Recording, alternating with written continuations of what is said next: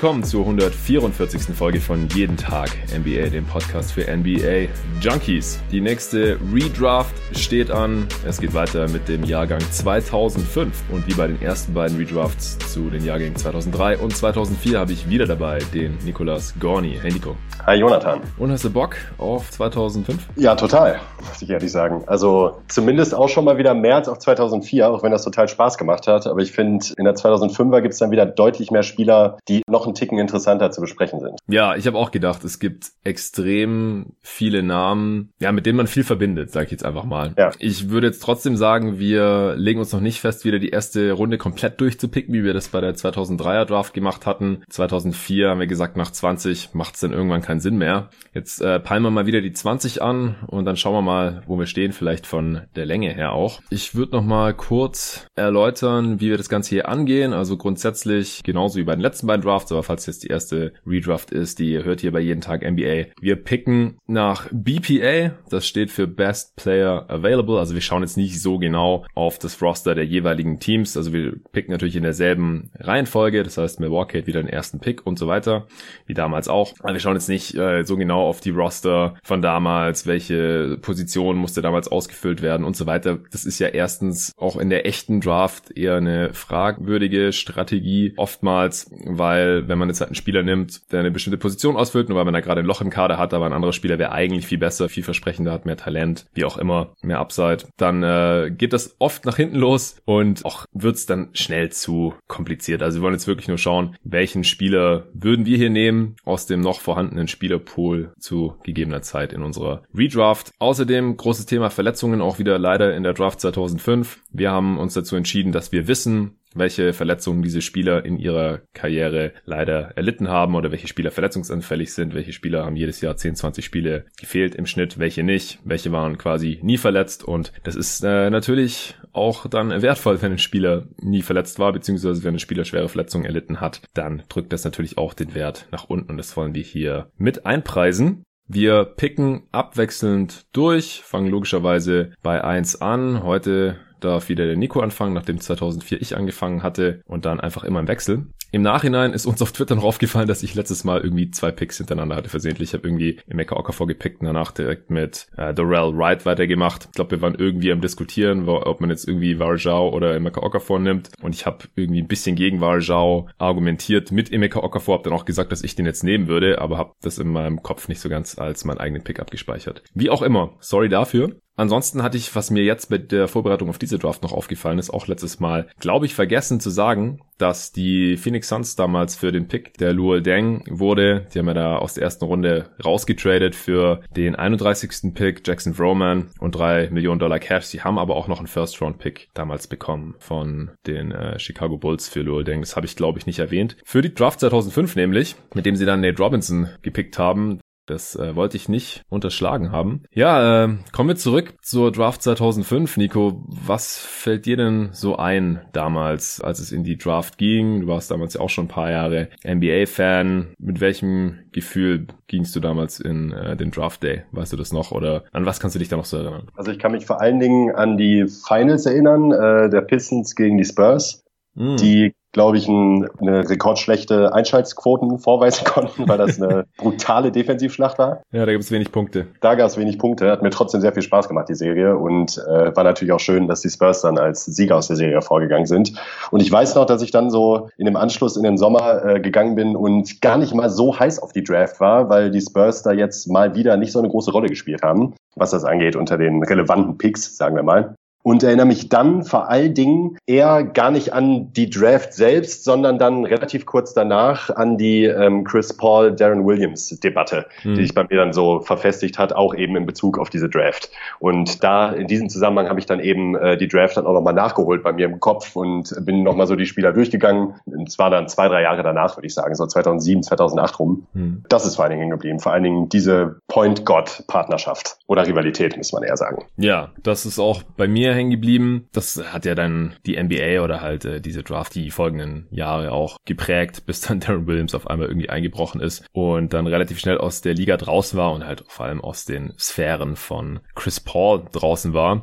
Ansonsten äh, kann ich mich noch erinnern an die äh, UNC-Crew, so an University of North Carolina, Marvin Williams, Raymond Felton, Rashad McCants, Sean May, die äh, haben damals den äh, Titel geholt und sind dann auch alle relativ früh in der Draft weggegangen auch um die Fighting Illini, äh, University of Illinois. Da hatte ich irgendeine Story gelesen. Darren Williams kam von dort und auch noch ein paar andere, Luther Head und noch ein dritter Guard. D. Brown, D. Brown hieß der, genau. Luther Head und D. Brown jetzt mit weniger illustren NBA-Karrieren. Luther Head hat noch ein paar Jahre als Shooter so in der Liga verbracht und Darren Williams wie gesagt, war erstmal ein angehender äh, Superstar. Ja, die hatten damals ziemlich Wirbel gemacht am College. Dieses Guard-Trio, da kann ich mich noch dran erinnern. Chris Paul, da hatte ich im Vorfeld der Draft schon die Story mitbekommen, dass er, nachdem sein Großvater gestorben war, im nächsten Highschool-Game so viele Punkte gemacht hatte, wie sein Großvater alt geworden war. Ich meine, es war 61. Auf jeden Fall äh, auch eine Story, die mich damals ziemlich beeindruckt hat. Er ist ja dann in Wake Forest an die Uni gegangen, die Alma Mater von Tim Duncan. Ansonsten war das die letzte Draft der Highschooler, beziehungsweise der 18-jährigen, auch 18-jährigen Internationals. Danach wurde die Regel eingeführt und das war damals auch schon klar, klar, weil es eine Änderung im Tarifvertrag gab, eine Änderung im CBA, dass man eben mindestens 19 Jahre alt sein muss, beziehungsweise 19 Jahre im selben Kalenderjahr noch alt werden muss. Und diese Regelung gibt's ja bis heute, die soll aufgehoben werden. Erst war 2021 mal im Gespräch, mittlerweile ist glaube ich 2022, steht aber immer noch nicht zu 100% fest. Jetzt muss man ja sowieso mal schauen, wann und wie geht's weiter mit der Liga, wann ist dann die nächste Offseason und wann will man dann so eine Geschichte durchziehen, dass man das Alterslimit wieder heruntersetzt. Also jetzt muss man eben 19 werden, noch im selben Kalenderjahr und der Highschool-Abschluss muss mindestens ein Jahr her sein. Ja, das war natürlich in den folgenden Drafts dann eher ein Einschnitt. In der Draft gab es dann halt nochmal ein paar Highschooler, allerdings gar nicht so viele. In der ersten Runde nur drei Stück und allgemein in der ganzen Draft gab es nicht so viele und die meisten davon sind auch was geworden, muss man sagen. Also mit den Namen können wir heute noch einiges anfangen. Manche sind nicht so lange in der Liga verblieben wie Andrew Bynum, der übrigens der jüngste Spieler aller Zeiten wurde dadurch. Auch es konnte danach nie wieder ein jüngerer gepickt werden. Der war zum Zeitpunkt der Draft, glaube ich, sogar erst 17. Ja. Ja, genau. Der ist erst im Oktober 18 geworden. Ähm, 27. Oktober hat der Geburtstag, das heißt, äh, zum Zeitpunkt der Draft war der noch blutjunge 17 Jahre alt und ist somit halt als jüngster Spieler in die Geschichte eingegangen. Ansonsten hatten wir noch Monte Allison, Lewis Williams als Highschooler in der zweiten Runde. CJ Miles und in der ersten Runde hat man noch Gerald Green, die sicherlich auch jeder noch kennt, weil sie auch immer noch in der Liga spielen, im Gegensatz zu vielen anderen Highschoolern aus anderen Jahrgängen, die sich halt nicht so lange in der Liga halten konnten. Ansonsten ist mir noch aufgefallen, dass es in der gesamten ersten Runde nur einen einzigen Freshman gab, was auch sehr seltsam anmutet, wenn man sich halt die letzten Jahre die Drafts angeschaut hat, wo die meisten halt Freshmen waren. Zum einen halt gezwungenermaßen, sie mussten ja ein Jahr ans College oder halt irgendwo anders hingehen, bevor sie dann gedraftet werden dürfen, eben wegen dieser Regeländerung. Und zum anderen, weil halt mehr länger, mehrere Jahre am College zu bleiben, immer unattraktiver wurde. Aber 2005 gab es halt, wie gesagt, nur einen einzigen und das war Marvin Williams, der nach einem Jahr am College direkt in die NBA gewechselt hat. Alle anderen waren halt entweder Internationals oder Highschooler oder halt Upperclassman, das heißt schon mehrere Jahre am College gewesen. Mm, es gibt auch nur noch so eine gute Handvoll aktiver Spieler aus dieser Draft und manche von denen, also kommt drauf an, was man jetzt als aktiver Spieler bezeichnen möchte. Also manche sind noch irgendwie in der Liga und irgendwie Roster können aber halt kaum noch laufen. Aber von den aktiven, äh, Chris Paul natürlich, Marvin Williams, den ich gerade auch schon erwähnt hatte, Lou Williams hatte ich auch schon erwähnt. Ersan Ilyasova, Jan Mahimi, zwei Internationals und halt Gerald Green und CJ Miles, die aber äh, diese Saison Großteil verletzt waren. Und wie gesagt, hier drei Stück davon waren Highschooler, interessanterweise. Klar, die sind dadurch jetzt natürlich auch noch nicht so alt. Wie würdest du denn die Draft insgesamt so einschätzen im historischen Vergleich, Nico? Im historischen Vergleich auf jeden Fall einen ganzen Ticken besser als die 2004er, weil man hier vor allen Dingen wieder deutlich mehr Tiefe sieht insgesamt. Wir mhm. haben halt sowohl eine ordentliche Spitze mit anderthalb klaren Superstars bzw. Franchise-Playern und dann eben noch sehr vielen guten Spielern und halt eben dann aber auch nach hinten raus halt wirklich noch wirklich wertvolle Rollenspieler und man kommt hier deutlich später an so Kandidaten wie 2004 an Chris Humphreys beispielsweise. Ja. Ähm, da gibt's dann noch deutlich mehr. Also vor allen Dingen, was die Tiefe an produktiven NBA-Rollenspielern angeht, finde ich die Draft schon ziemlich gut im Vergleich. Ja, das ist mir auch aufgefallen. Also eine Spitze halt sehr schwach. Da haben wir halt einen ja. Superstar äh, und auch nur einen, der jetzt wirklich ein Abo-All-Star war und so äh, über viele Jahre immer All-NBA-Teams und sowas in Chris Paul eben. Und danach wird sehr schnell dünn. Also es gibt auch nur vier Spieler in dieser Class, die über 15 Punkte pro Spiel gemacht haben über die Karriere. Also nach oben hin gibt's da echt nicht viel, aber wie du schon gesagt hast, haufenweise gute Rollenspieler, Rotationsspieler, auch 55 der 60 gedrafteten Spieler haben Minuten in der NBA gesehen. Das ist ziemlich gut. Also nur fünf Spieler, die gar nicht in die NBA dann äh, gekommen sind oder da nicht Fuß gefasst haben. Interessanterweise wurde ja einer in der Lottery gedraftet, Fran Vasquez. Ja, das ist auch so ein Mysterium, wieso der so früh gezogen wurde und dann äh, kam er halt gar nie in die Liga. Das war auch so ein Missverständnis. Ja, Hast du noch irgendwas Allgemeines zur Class? Ansonsten können wir dann von mir aus auch gleich mit dem Redraft loslegen. Nee, von mir aus können wir loslegen. Cool. Ja, du hast den ersten Pick. Ich glaube, es wird keine Überraschung sein. Deswegen darfst du gerne auch gleich ausführlich noch was zur Karriere von dem Spieler sagen, wenn du magst.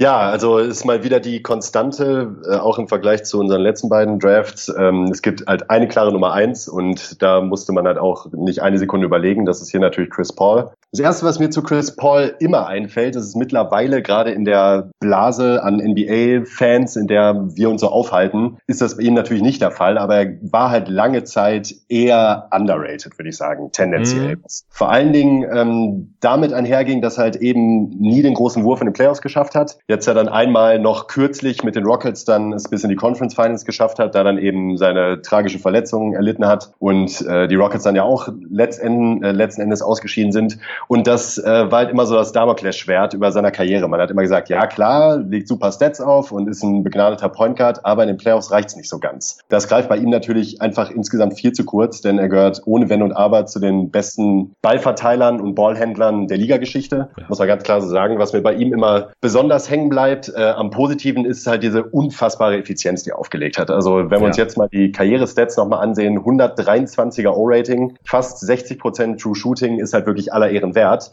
Mhm. Allerdings, äh, da wird der ehrenwerte Dennis jetzt wahrscheinlich gerne wieder einschreiten, hat Chris Paul halt auch leider nie so das Volumen aufgelegt, was man sich von ihm teilweise erwünscht hätte, gerade eben, weil er so unfassbar effizient ist. Also er hat mhm. doch verhältnismäßig we wenig Würfe genommen für seine Rolle als Star. Ja, genau. Du hast es ja gerade schon angesprochen, äh, Dennis Spielmann, unser ehemaliger Chef bei GoToGuys.de. Ich hatte mit ihm und äh, Arthur Kovis zusammen vor jetzt schon fünf Jahren, 2015 war das, glaube ich, einen ganzen Podcast aufgenommen, nur über Chris Pauls Karriere und seinen Stellenwert, All-Time und so weiter. Äh, damals natürlich auch bei Go To Guys Wired, meinem alten Podcast, den ich damals gehostet habe, eben zusammen mit Dennis. Und das war halt auch so das Ding. Also spielerisch und von den Skills und allem kann man halt überhaupt gar nichts, gibt's nichts an Chris Paul zu rütteln. Also sein Spitzname ist nicht umsonst äh, Point God. Aber ja, er ist halt so ein bisschen in Schönheit gestorben, wie Dennis damals das, glaube ich, ausgedrückt hat, weil er unfassbar effizient war, wie du es gerade schon gesagt hast. Also der hat ja schon in seiner dritten Saison 2007, 8 ein 125er Offensivrating aufgelegt, was halt damals 20 Punkte besser war als der Durchschnitt so ungefähr. Das müsste so 105 gewesen sein. 2007, 2008 das durchschnittliche Offensivrating der Liga, also nicht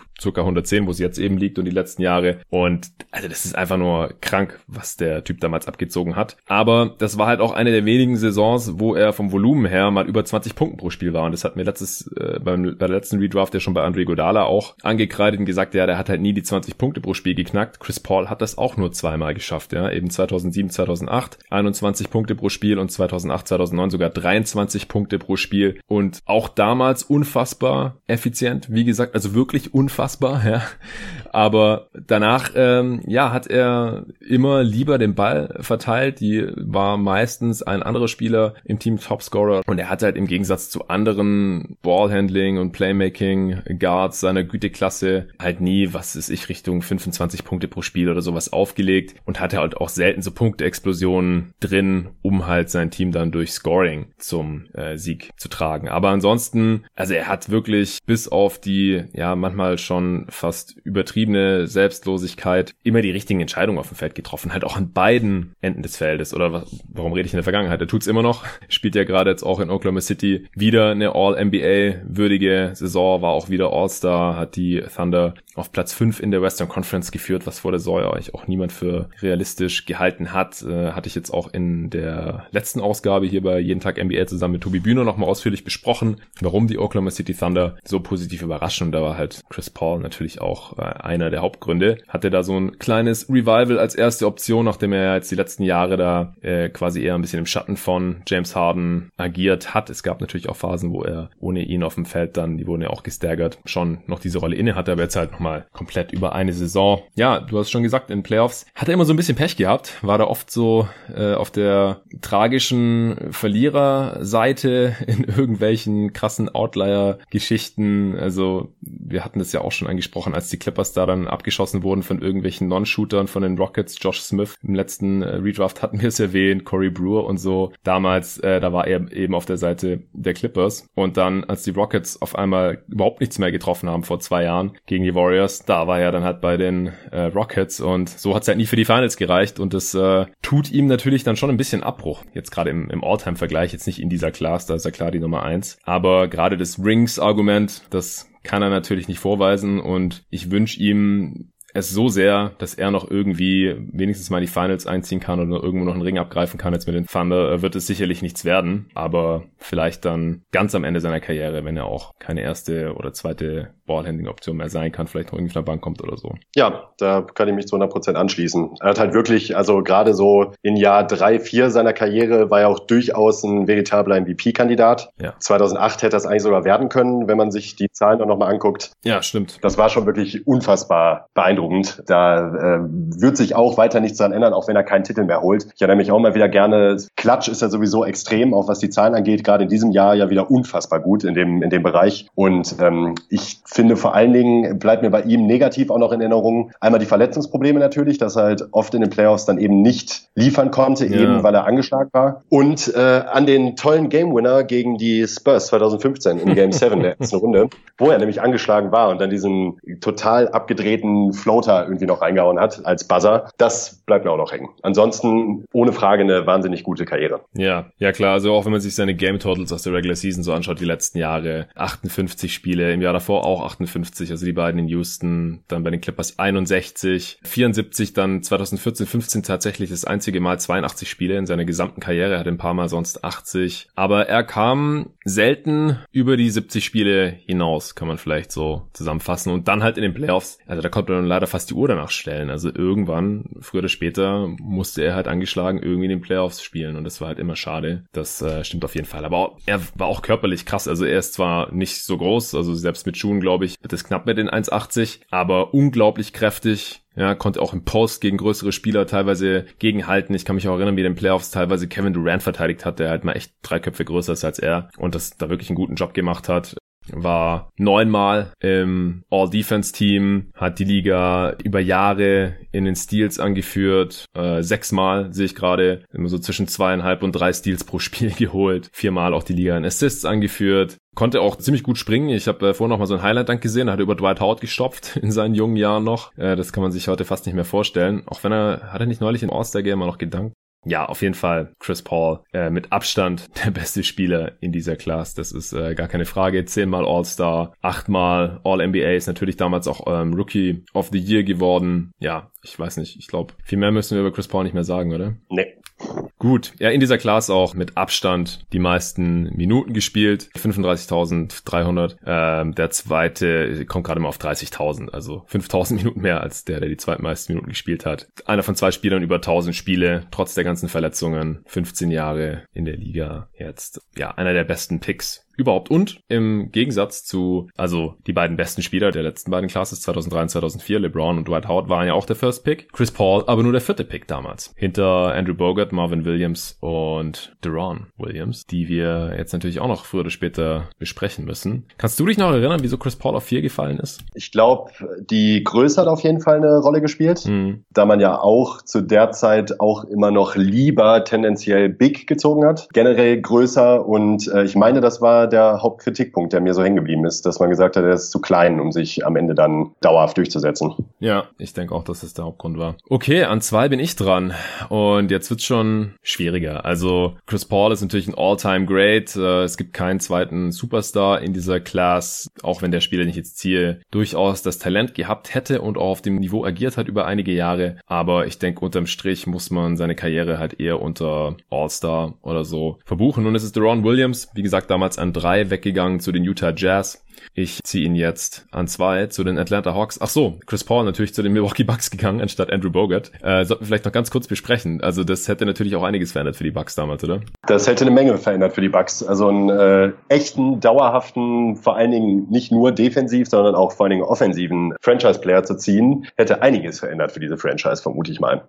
Da wäre man schneller aus dieser Michael Red-Phase rausgekommen wahrscheinlich. Ja, genau. Es ist halt die Frage, wie lange wäre er dort geblieben? Auf New Orleans bzw. Oklahoma City haben die Hornets damals ja auch da noch ein paar, zwei Saisons spielen müssen, wegen äh, der Auswirkungen Hurricane Katrina damals auf New Orleans. Aber er wollte dann ja früher oder später da auch weg und dann wäre er fast bei den LA Lakers gelandet. Damals haben die New Orleans Hornets interessanterweise ja der Liga gehört, also den 29 anderen Besitzern, vertreten natürlich durch den damaligen Commissioner David Stern. Und der hat diesen Trade dann aber unterbunden zu den Lakers im Namen der anderen Besitzer. Die wollten das halt nicht. Beziehungsweise er hat gesagt Basketball Reasons. Man konnte das Trade-Paket damals aber auch, also man konnte die Basketball Reasons schon auch sehen. Also das Trade-Paket damals war äh, irgendwas um, um Paul Gasol und das äh, war auch nicht so gut wie das, was die Clippers dann kurze Zeit später für ihn aufbieten konnten. Aber worauf ich hinaus will, ist, dass Chris Paul ja früher oder später dann in LA gelandet wäre oder auf jeden Fall irgendwie nach LA wollte. Und ich weiß auch nicht, ob er dann die gesamte Karriere da in Milwaukee, Wisconsin verbracht hätte. Aber das ist natürlich sehr spekulativ. Da wollen wir uns jetzt auch nicht zu sehr dran aufhängen, aber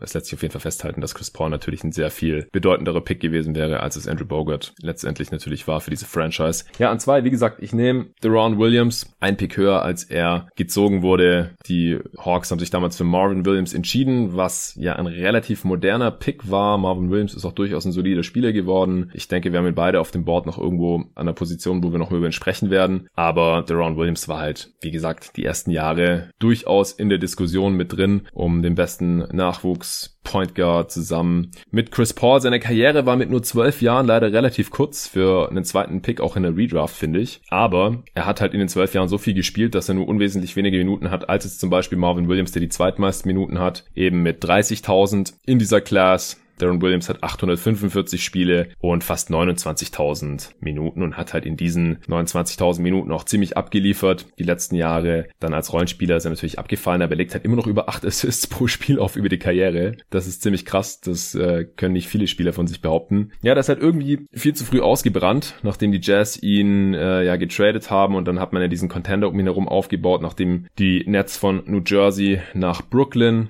umgezogen sind. Das hat einfach nicht so wirklich hingehauen. Am College wurde er wegen der Defense noch The Sheriff genannt bei den äh, Fighting Aliner, eben was ich vorhin schon genannt hatte. Dieses College-Team war halt sehr körperlich, kräftig, aber auch sehr, sehr athletisch. Also der war immer athletischer, als er eigentlich aussah. Also der hatte auch irgendwie so, so ein rundlich dickliches Gesicht, aber war eigentlich gar nicht. Also der war, der war nur kräftig und halt konnte springen ohne Ende, war sehr schnell, starkes Passing, super Crossovers auch. Also da kann man sich gut die Highlights reinziehen und hatte halt auch einen soliden Dreier gutes Volumen, 35 Prozent über die Karriere, äh, sechs Versuche, also jetzt kein Elite-Shooter, aber auf jeden Fall respektabel. Hat auch starke Teams um sich herum gehabt in Utah, dann bei den Nets nicht so stark, wie man sich das vielleicht erwünscht hätte, als man die Teams zusammengestellt hat, aber auf jeden Fall auch noch auf Playoff-Niveau eben. Ja, da, da schrie echt zu Beginn der Karriere auch unter Jerry Sloan da alles nach Superstar, dann gab es da aber irgendwie Stunk, dann wurde er eben getradet, also aus dem Nichts, kann mich auch noch erinnern, dass dieser Trade damals, ich glaube einen Monat vor der Trade-Deadline ungefähr, da hatte niemand mit gerechnet, da gab es gar keine ja. Gerüchte, dass Darren Williams irgendwie weg will und auf einmal hieß es, okay, der ist jetzt zu den Nets getradet worden. War auch zweimal All-NBA, aber wurde dann halt so ab 2011 abgehängt und äh, dann haben ihm halt auch Verletzungen irgendwann den Rest gegeben. Hat sich noch versucht als Rollenspieler da in Dallas und dann zuletzt in Cleveland. Das war dann aber relativ traurig und dann war das die Karriere auch von Darren Williams leider schon viel zu früh. Also 2016, 17 war sein letztes Jahr. Was äh, fällt dir noch zu ihm ein? Hast du ihn auch da genommen an der Stelle? Ja, der war bei mir auch ganz klar Nummer zwei. Einmal, weil er bei mir auch als Fan ein sehr großer Favorite war. Ich habe ihm sehr, sehr, sehr gerne zugesehen früher. Mochte auch das äh, Jazz-Team extrem gerne mit Okua und Busa und Kirilenko und ja. wie sie nicht alle hießen. Kann mich da auch noch an eine schöne Playoff-Schlacht gegen die Rockets erinnern mit Yao Ming und McGrady. Hm. Ich glaube, da sind die Jazz sogar bis in die Conference Finals gekommen in dem Jahr. Ja. Das war super. Das hat mir total Spaß gemacht. Und äh, Williams war halt ein begnadeter, wirklich ein begnadet guter Passgeber. Du hast es eben angeschnitten. Einmal die schieren Assist-Zahlen sagen da halt schon eine Menge, aber der hat halt wirklich Sachen auf dem Feld gesehen. So gerade als Pick-and-Roll Maestro war das schon wirklich überwältigend stellenweise, fand ich. Ganz toller Offensivspieler, defensiv mau, so würde ich es jetzt mal formulieren, immer eher underwhelming. Also da hätte man sich gerade auch aufgrund seiner Statur dann doch immer ein bisschen mehr erhofft. Im Post konnte er zwar dagegenhalten, aber ähm, was sonstige Man-to-Man -Man oder auch Team-Defense angeht, war das immer eher überschaubar.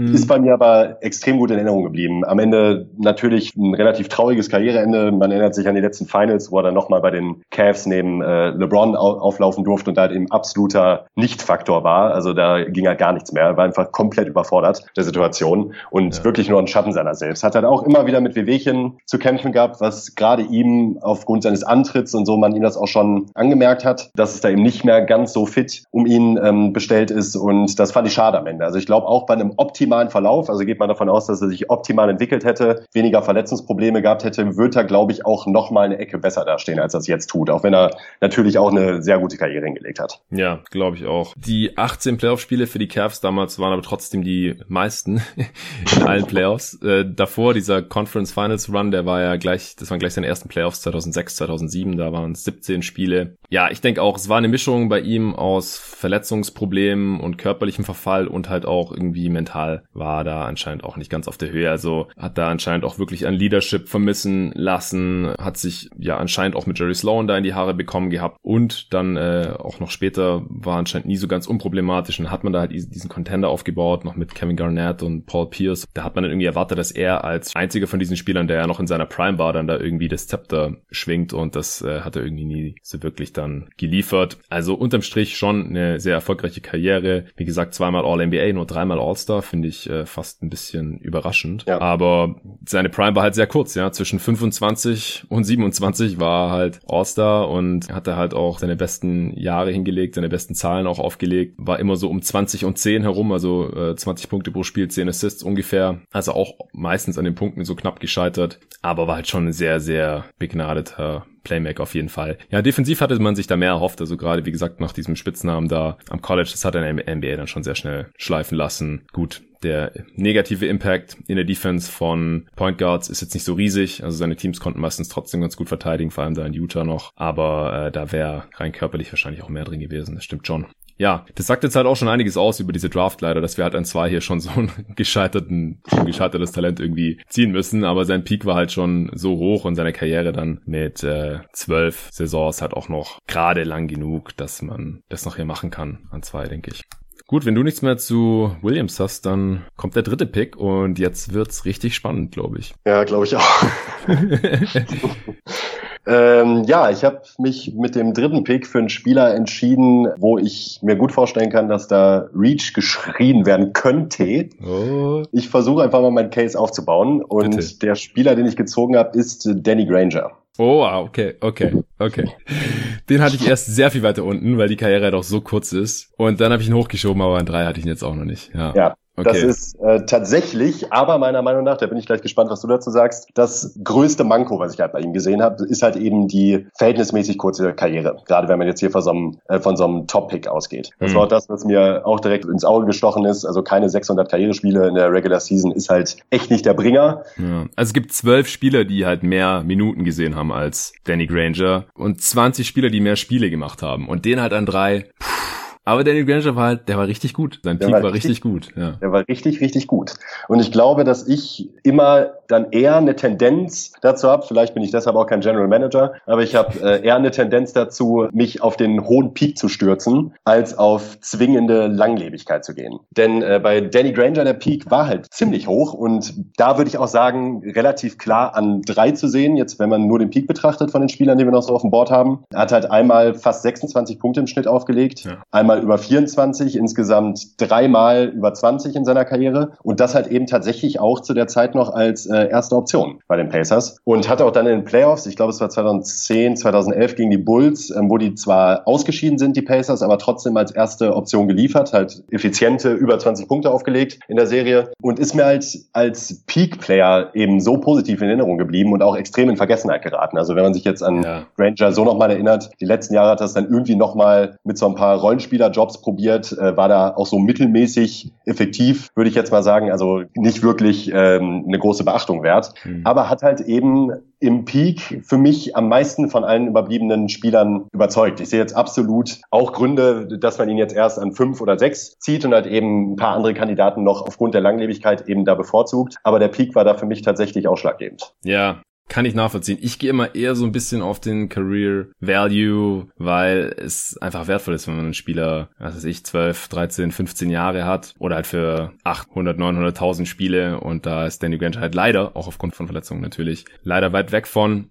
Aber sein, sein Peak war schon sehr stark, da mit den 26 Punkten, 5 Rebounds, 3 Assists, über einen Stil und einen Block pro Spiel auch. Das schaffen auch nicht viele. Hat er zweimal geschafft. Und ja, er war die erste Option in diesen Pacers-Jahren. Ich kann mich noch erinnern, wie er damals halt so die Rolle von Reggie Miller eingenommen hat, nachdem der dann äh, in Rente gegangen ist. Äh, und es war im Prinzip dann bevor Paul George irgendwann dann zum Star emporgestiegen ist. In der Zeit war es halt Danny Granger. Damals war einmal All-Star in dieser Saison, wo er diese 26 Punkte pro Spiel gemacht hat, war auch einigermaßen effizient über die Karriere, 109er Offensivrating und einer der besten Shooter auch in dieser Class, 38 Prozent ja. über die Karriere. Wir haben keinen 40% Shooter in dieser Class. Auch nochmal krass im Vergleich mit 2003, wo wir mehrere davon hatten. Oder wo wir auch ein paar der besten aller Zeiten drin hatten. Dann äh, 2004 hatten wir einen 40% Shooter mit Ben Gordon und jetzt in dieser Class halt kein. Granger auch über 7-3 und auf 100 Possessions. Sehr gutes Volumen auch für die damalige Zeit. Wenn man halt überlegt, der hat jetzt seit fünf Jahren kein Spiel mehr gemacht. Also jetzt, als erst alle angefangen haben, so richtig zu ballern, das konnte der gar nicht mehr mitnehmen. Und er hat da 2009, 2010 schon fast 10-3 auf 100 Possessions genommen. Also der hat sie fliegen lassen und solide getroffen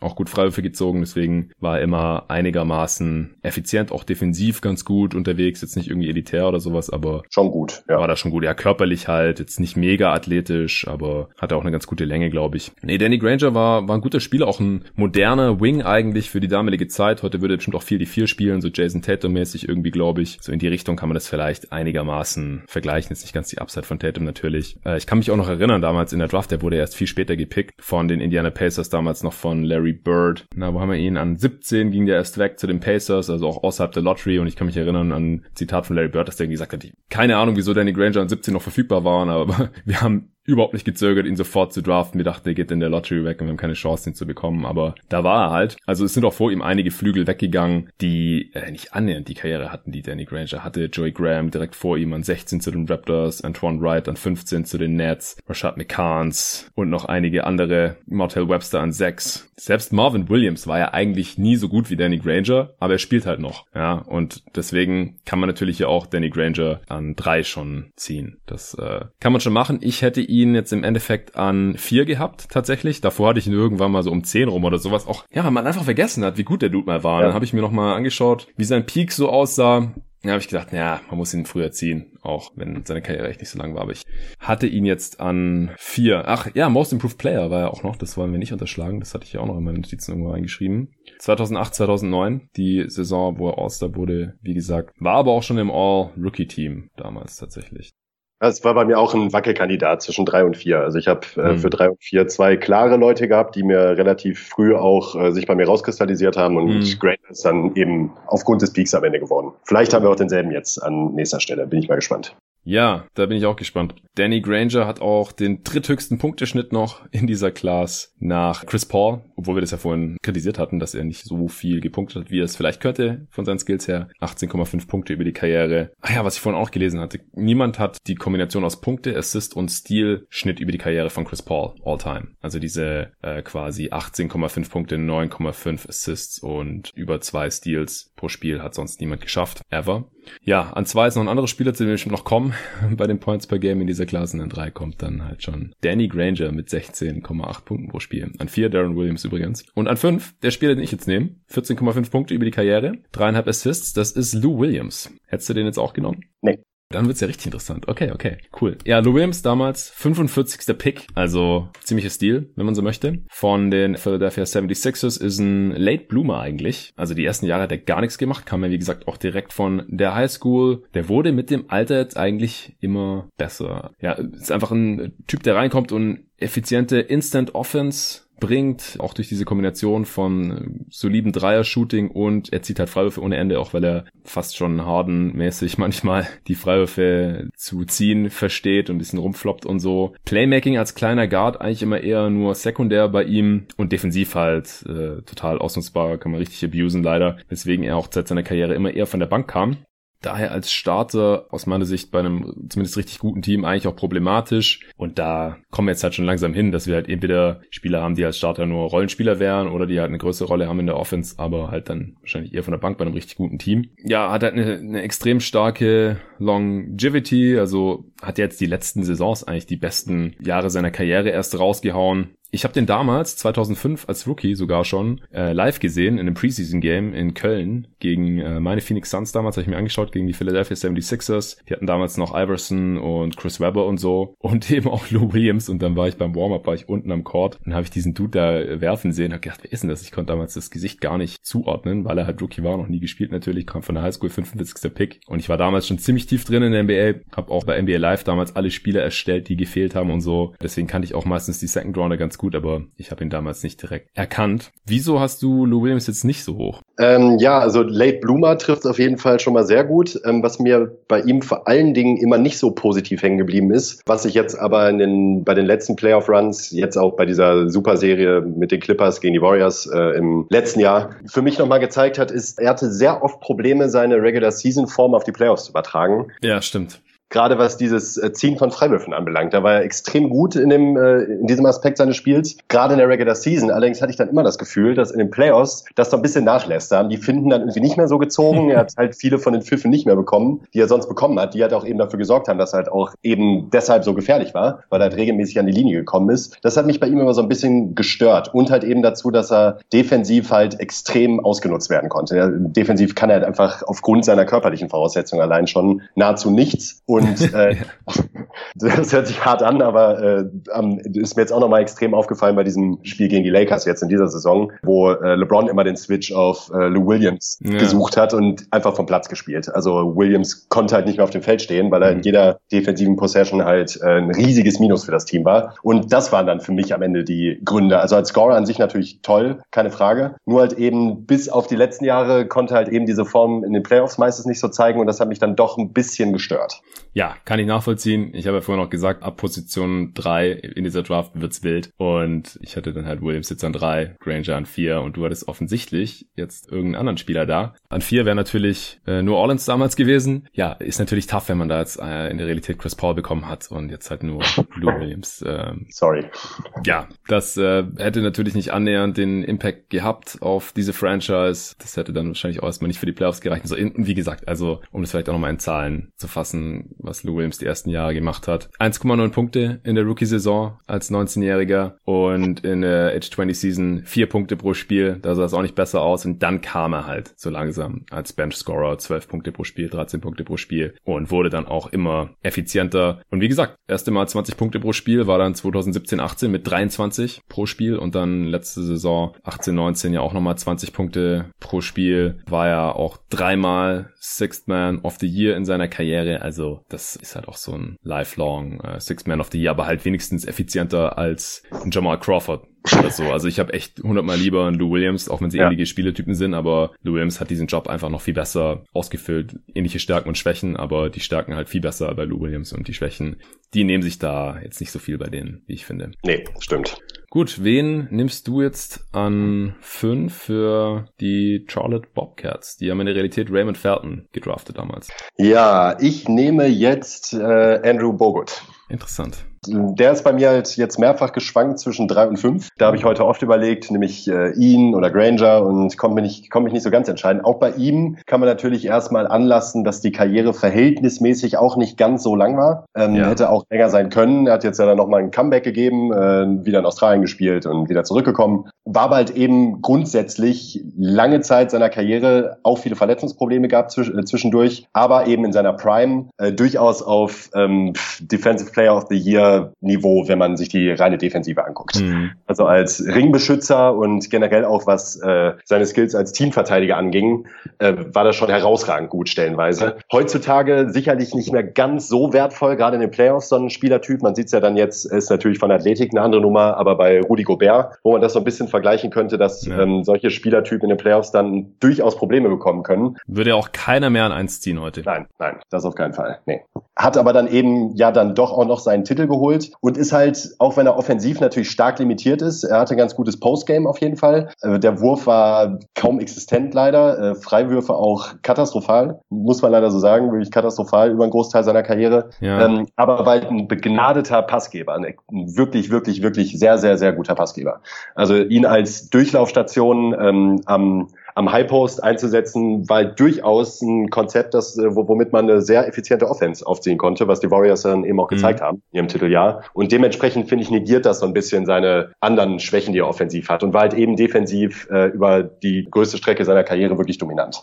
Ja, auf jeden Fall. Hat die Liga auch einmal in Blocks angeführt. 2010, 11, 2,6 Blocks im Schnitt. Da, nee, All-NBA war sogar ein Jahr vorher. Also, der hat die ersten Jahre auch schon die Erwartungen ja einigermaßen erfüllt. Also, der hat an beiden Enden des Felds gespielt, jetzt offensiv nicht dominiert, aber der hat ja schon auch mal 16 Punkte pro Spiel aufgelegt, gut gerebounded, gut gepasst. Es hat sich nie so ganz in den Assist-Zahlen niedergeschlagen. 2,2 über die Karriere haut jetzt niemanden um, aber wenn man ihn spielen sehen hat, also der hatte auf jeden Fall eine sehr gute Vision und ein sehr gutes Spielverständnis da als Big und ähm, hat ja dann auch später wirklich nahtlos die Transition geschafft in Golden State zu einem reinen Rollenspieler, der jetzt offensiv einfach überhaupt keine Ansprüche mehr stellt und hat da ja auch immer sehr, sehr gute Defenses geankert. Also das muss man auch dazu sagen. Die Warriors waren ja immer nicht nur eine offensive Juggernaut äh, mit ihren ganzen Shootern und Off-Ball-Movement und dem Ball-Movement, sondern halt auch defensiv äh, eigentlich immer eine Macht und da war Andrew Bogut halt immer ein sehr, sehr großer Teil davon. Mit dem äh, Freiwurf-Shooting, da habe ich mich vorher noch mal ein bisschen näher damit beschäftigt, weil mir ist es nochmal eingefallen, dass er diesen üblen Ellbogenbruch hatte oder diese, sich einen Arm ja, ganz übel stimmt. gebrochen hat, als er da vom Ring abgerutscht ist. Und ich habe auch den Fehler gemacht, mir diesen Dank nochmal reinzuziehen. Ich habe den nämlich damals live gesehen. Das war nämlich gegen die Phoenix Suns. Und 2010 war halt so eine Zeit, da war ich im ersten oder zweiten Semester im Studium, damals noch Wirtschaftswissenschaften. Und da habe ich mir halt noch jedes Suns-Spiel nachts live reingezogen, wenn es nicht irgendwas ganz krasses dazwischen gekommen ist. Und so halt auch das gegen die Bucks damals. Und da hat Bogart im Fastbreak ist der vorgestürmt. Also der war auch durchaus nicht äh, so mega langsam und ähm, hat dann eigentlich eins gegen null mit beiden Händen geslammt und Amari Stademeyer war halt so der Trailer und hat dem noch so ganz leicht an der Hüfte berührt, so geschoben eigentlich. Also man denkt, was macht er da? Warum lässt er da nicht die Hände weg? Aber danach war auch eine große Diskussion natürlich damals in diversen Internetforen und sowas und äh, ganz frühe Phase von Twitter. Ja, äh, hat Amari Stademeyer ihn da jetzt geschubst und deswegen ist er da vom Ring abgerutscht, aber ich habe mir das heute noch ein paar Mal reingezogen und ich muss einfach sagen, er ist einfach vom Ring abgerutscht und hat danach auch selber gesagt, dass es äh, nicht irgendwie Amari Stoudemire schuld ist und der hat sich dann auch bei ihm entschuldigt und gute Besserung gewünscht und alles. Aber das war echt übel. Also Borget rutscht ab vom Ring, ich kann euch nicht empfehlen, es euch anzugucken, deswegen beschreibe ich es hier nochmal. Er rutscht ab vom Ring, steht quasi waagerecht in der Luft mit dem ganzen Körper und fällt einfach nur gerade runter und will sich halt mit seinem Arm noch abfangen und sein ganzes Körpergewicht, ja, lässt seinen Arm im Prinzip wie so einen Stock durchbrechen, aber halt über den Ellbogen drüber. Und danach schreit er nur noch und davon hat er sich anscheinend nie wieder erholt. Also es heißt einfach, dass er dadurch seinen äh, Shooting Touch verloren hat und habe ich mir das vorhin mal angeschaut auf Basketball Reference und es ist tatsächlich so. Seine Freiwurfquote ist halt um 15 Prozent eingebrochen. Davor war auch nicht gut, 60 Prozent bis äh, zu diesem Zeitpunkt und danach halt 45 Prozent Freiwurfquote. Und 60 Prozent ist halt nicht schlimm. Also da äh, gibt's jetzt nicht unbedingt äh, Hacker Bogut oder irgend sowas, weil Stimmt, das ja. sind ja immer noch 1,2 Points per Possession. Aber 45 Prozent, da kann man selbst im Halbfeld faulen. Also das ist halt immer noch eine schlechte Possession dann. Und allgemein, also sein Scoring ist halt wirklich dann eingebrochen. Also er hat danach zwar nochmal 11, 13 Punkte pro Spiel gemacht, also ich will jetzt nicht alles darauf schieben, aber danach war er einfach offensiv irgendwie nicht mehr der gleiche Spieler. Und allgemein war er ja sowieso relativ verletzungsanfällig. Das hast du ja vorhin auch schon gesagt. Auch am Ende seiner Karriere dann hat er ja nur noch sehr wenige Spiele gemacht. Äh, vor zwei Jahren nochmal elf für die Warriors, davor 24 für die Lakers. Eins für die Cavs, wenn man sich erinnert, hat sich im ersten Spiel nach einer Minute damals auch direkt wieder verletzt. Äh, Dallas hatte 26 Spiele gemacht und so. Also er, der, der war einfach irgendwann auch durch. Also jetzt hat er nochmal in Australien gespielt, aber da ist die Saison auch relativ kurz, so viel ich weiß. Ich hatte ihn, ehrlich gesagt, noch ein Stück weit weiter unten. Also ich habe hier noch einen Spieler definitiv über ihm und dann habe ich ihn im selben Tier mit den anderen Spielern, die da noch kommen. Weil, ähm, ja, unterm Strich halt für mich einfach ein, schon ein Rollenspieler war, der die, den ersten Teil seiner Karriere extrem überzeugend war, im zweiten Teil seiner Karriere auch noch eine, eine große Rolle eingenommen hat. Und ich sehe auch, wie man ihn hier nehmen kann. Wie gesagt, in dieser Draft ist eigentlich äh, sehr, sehr viel möglich hier. äh, zwischen drei und weiß nicht, zehn oder so. Ich habe ihn aber noch ein bisschen weiter unten. Ja, ich habe einen Hang, äh, das wird sich gleich auch noch in weiteren Picks niederschlagen bei mir. Ich habe einfach einen Hang zu spielintelligenten Big Men. Das war bei mir mhm. schon so. Und äh, die haben bei mir irgendwie, äh, haben ja auch durchaus ihren spielerischen Wert. Ähm, gerade gerade eben, wenn sie offensiv sonst nicht so versiert sind, finde ich es halt vor allen Dingen wichtig, dass sie halt wissen, wie sie den Ball bewegen können und nicht nur hilflos in der Offense rumstehen und darauf warten, dass irgendwelche Abpraller vom äh, Korb irgendwo in ihre Richtung fliegen. Und äh, das fand ich bei Bogut halt immer äh, sehr ausgeprägt. Dazu halt noch das Einzige, nur um es einfach noch erwähnt zu haben, ein absolut dominanter Screensetter. Ja. Das stimmt auf jeden Fall. Ja, und auch interessant damals, dass man halt so ein International Big an eins gezogen hat, wobei er ja in den USA am College war. Also er ging ans College in Utah. Also hat nicht davor irgendwie in Australien nur gespielt gehabt oder gar in Europa oder sowas. Aber auch ein, ein Big, der, der halt absolut überhaupt nicht werfen kann. Und das konnte er wirklich nicht. Den, den würde man halt auch überhaupt nicht mehr an eins ziehen. Klar. Was denkst du, was für ein Unterschied es für die Bobcats gemacht hätte? Hm. Ganz kurz. Also ich glaube, sie hätten ihn niemals genommen, weil sie natürlich immer nee. Okafor im Jahr davor gezogen hatten. Das ist schon ja. mal klar. Ja, einen riesigen Unterschied hätte es wahrscheinlich gar nicht gemacht für die Bobcats. Ja. Also, also ich glaube nicht, dass es sie irgendwie aus der Versenkung schneller rausgeholt hätte. Die Bobcats hatten halt damals auch das Pech, weil ich meine mich zu erinnern, dass Raymond Felton halt gerade auch diesen Run mit, äh, durch diesen Run mit UNC auf einem ähnlichen Niveau gesehen wurde mit Darren Williams und Chris Paul. Und die wurden ja auch alle hintereinander weggezogen an drei, vier und fünf. Und die Bobcats haben halt den äh, letzten Verbliebenen bekommen an fünf. Das war halt Raymond Felton und der war halt sehr viel schlechter als die anderen beiden. Ähm, ja. Auch ein solider NBA-Spieler. Ich habe ihn jetzt auch nicht so weit unten gerankt hier, aber fällt halt doch sehr ab. Also gerade zum Darren Williams muss ja nicht mehr Chris Paul gewesen sein. Chris Paul hat auch sehr gut gepasst, weil der auch in der Nähe dann Wake Forest aufs College gegangen war. Das war natürlich äh, der Hauptgewinn gewesen. Wie für jedes andere Team in dieser Draft natürlich auch. Aber auch in Darren Williams hätte er halt so einen Unterschied gemacht wie diese Bobcats damals. Allerdings, ja. In seinen ersten Jahren. Okay, an sechs bin ich dran. Portland Trailblazers, die haben damals von der Highschool, erste Highschool in dieser Draft, Martell Webster gezogen. Mm.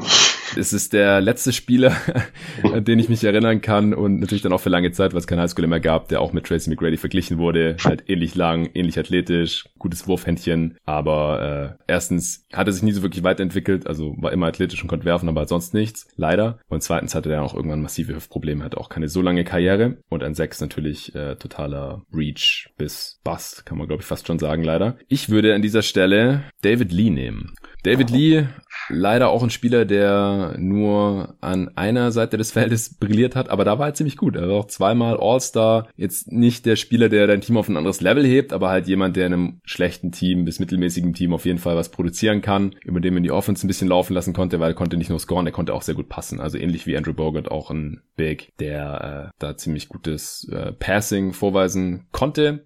Äh, ist ja dann sogar auch noch NBA-Champ geworden mit den Warriors, hat bei den Knicks damals angefangen, war 30. Pick, letzter Pick der ersten Runde damals. Also sehr, sehr guter Pick von den Knicks, aber wie eigentlich immer behalten die Knicks ja ihre Spieler nicht über den äh, Rookie-Vertrag hinaus. Die erste All-Star-Saison 2019 war auch noch bei den Knicks. Damals hat er 20, 12 und 4 ungefähr im Schnitt aufgelegt. Und er war halt auch ein ziemliches Effizienzmonster, obwohl er auch überhaupt keinen Dreier hatte damals als Big. Bisschen Midrange-Wurf, aber äh, über die Karriere 114er Offensiv-Rating. In seiner zweiten Saison hatte, hatte die Liga im Offensiv-Rating angeführt, sehe ich gerade 127. Ziemlich krass. Damals hat er natürlich noch nicht so viel gemacht. 11 Punkte pro Spiel. Und dann ist er ja als Free Agent nach dieser All-Star-Saison eben äh, zu den Golden State Warriors gegangen, wo er dann ja auch den Großteil seiner restlichen Karriere verbracht hat. Am Ende hat er ja dann noch ein äh, paar Spiele gemacht für die Celtics, Mavs und dann noch eine ganze Saison, seine letzte in der NBA, Age 33 Season für die Spurs damals. Wieso war seine Karriere danach eigentlich beendet? Hast du da noch irgendeine Erinnerung dran? Äh, 2016, 17 ist jetzt noch gar nicht so lange her, aber ich kann mir gerade nicht mehr so richtig erklären, wieso David Lee dann einfach aus der Liga verschwunden ist nach 79 Spielen bei den Spurs. Also offiziell war es äh, wohl, soweit ich mich daran erinnern kann, tatsächlich, dass er keine Lust mehr hatte. Mm, okay, ja, das ist also, eine Erklärung. Der ging in Richtung Familienleben und äh, hat dann auch fröhlich Bilder auf Twitter gepostet mit seiner Frau und äh, meinte, es ist alles gut gelaufen und ich bin dann mal weg, nach dem Motto.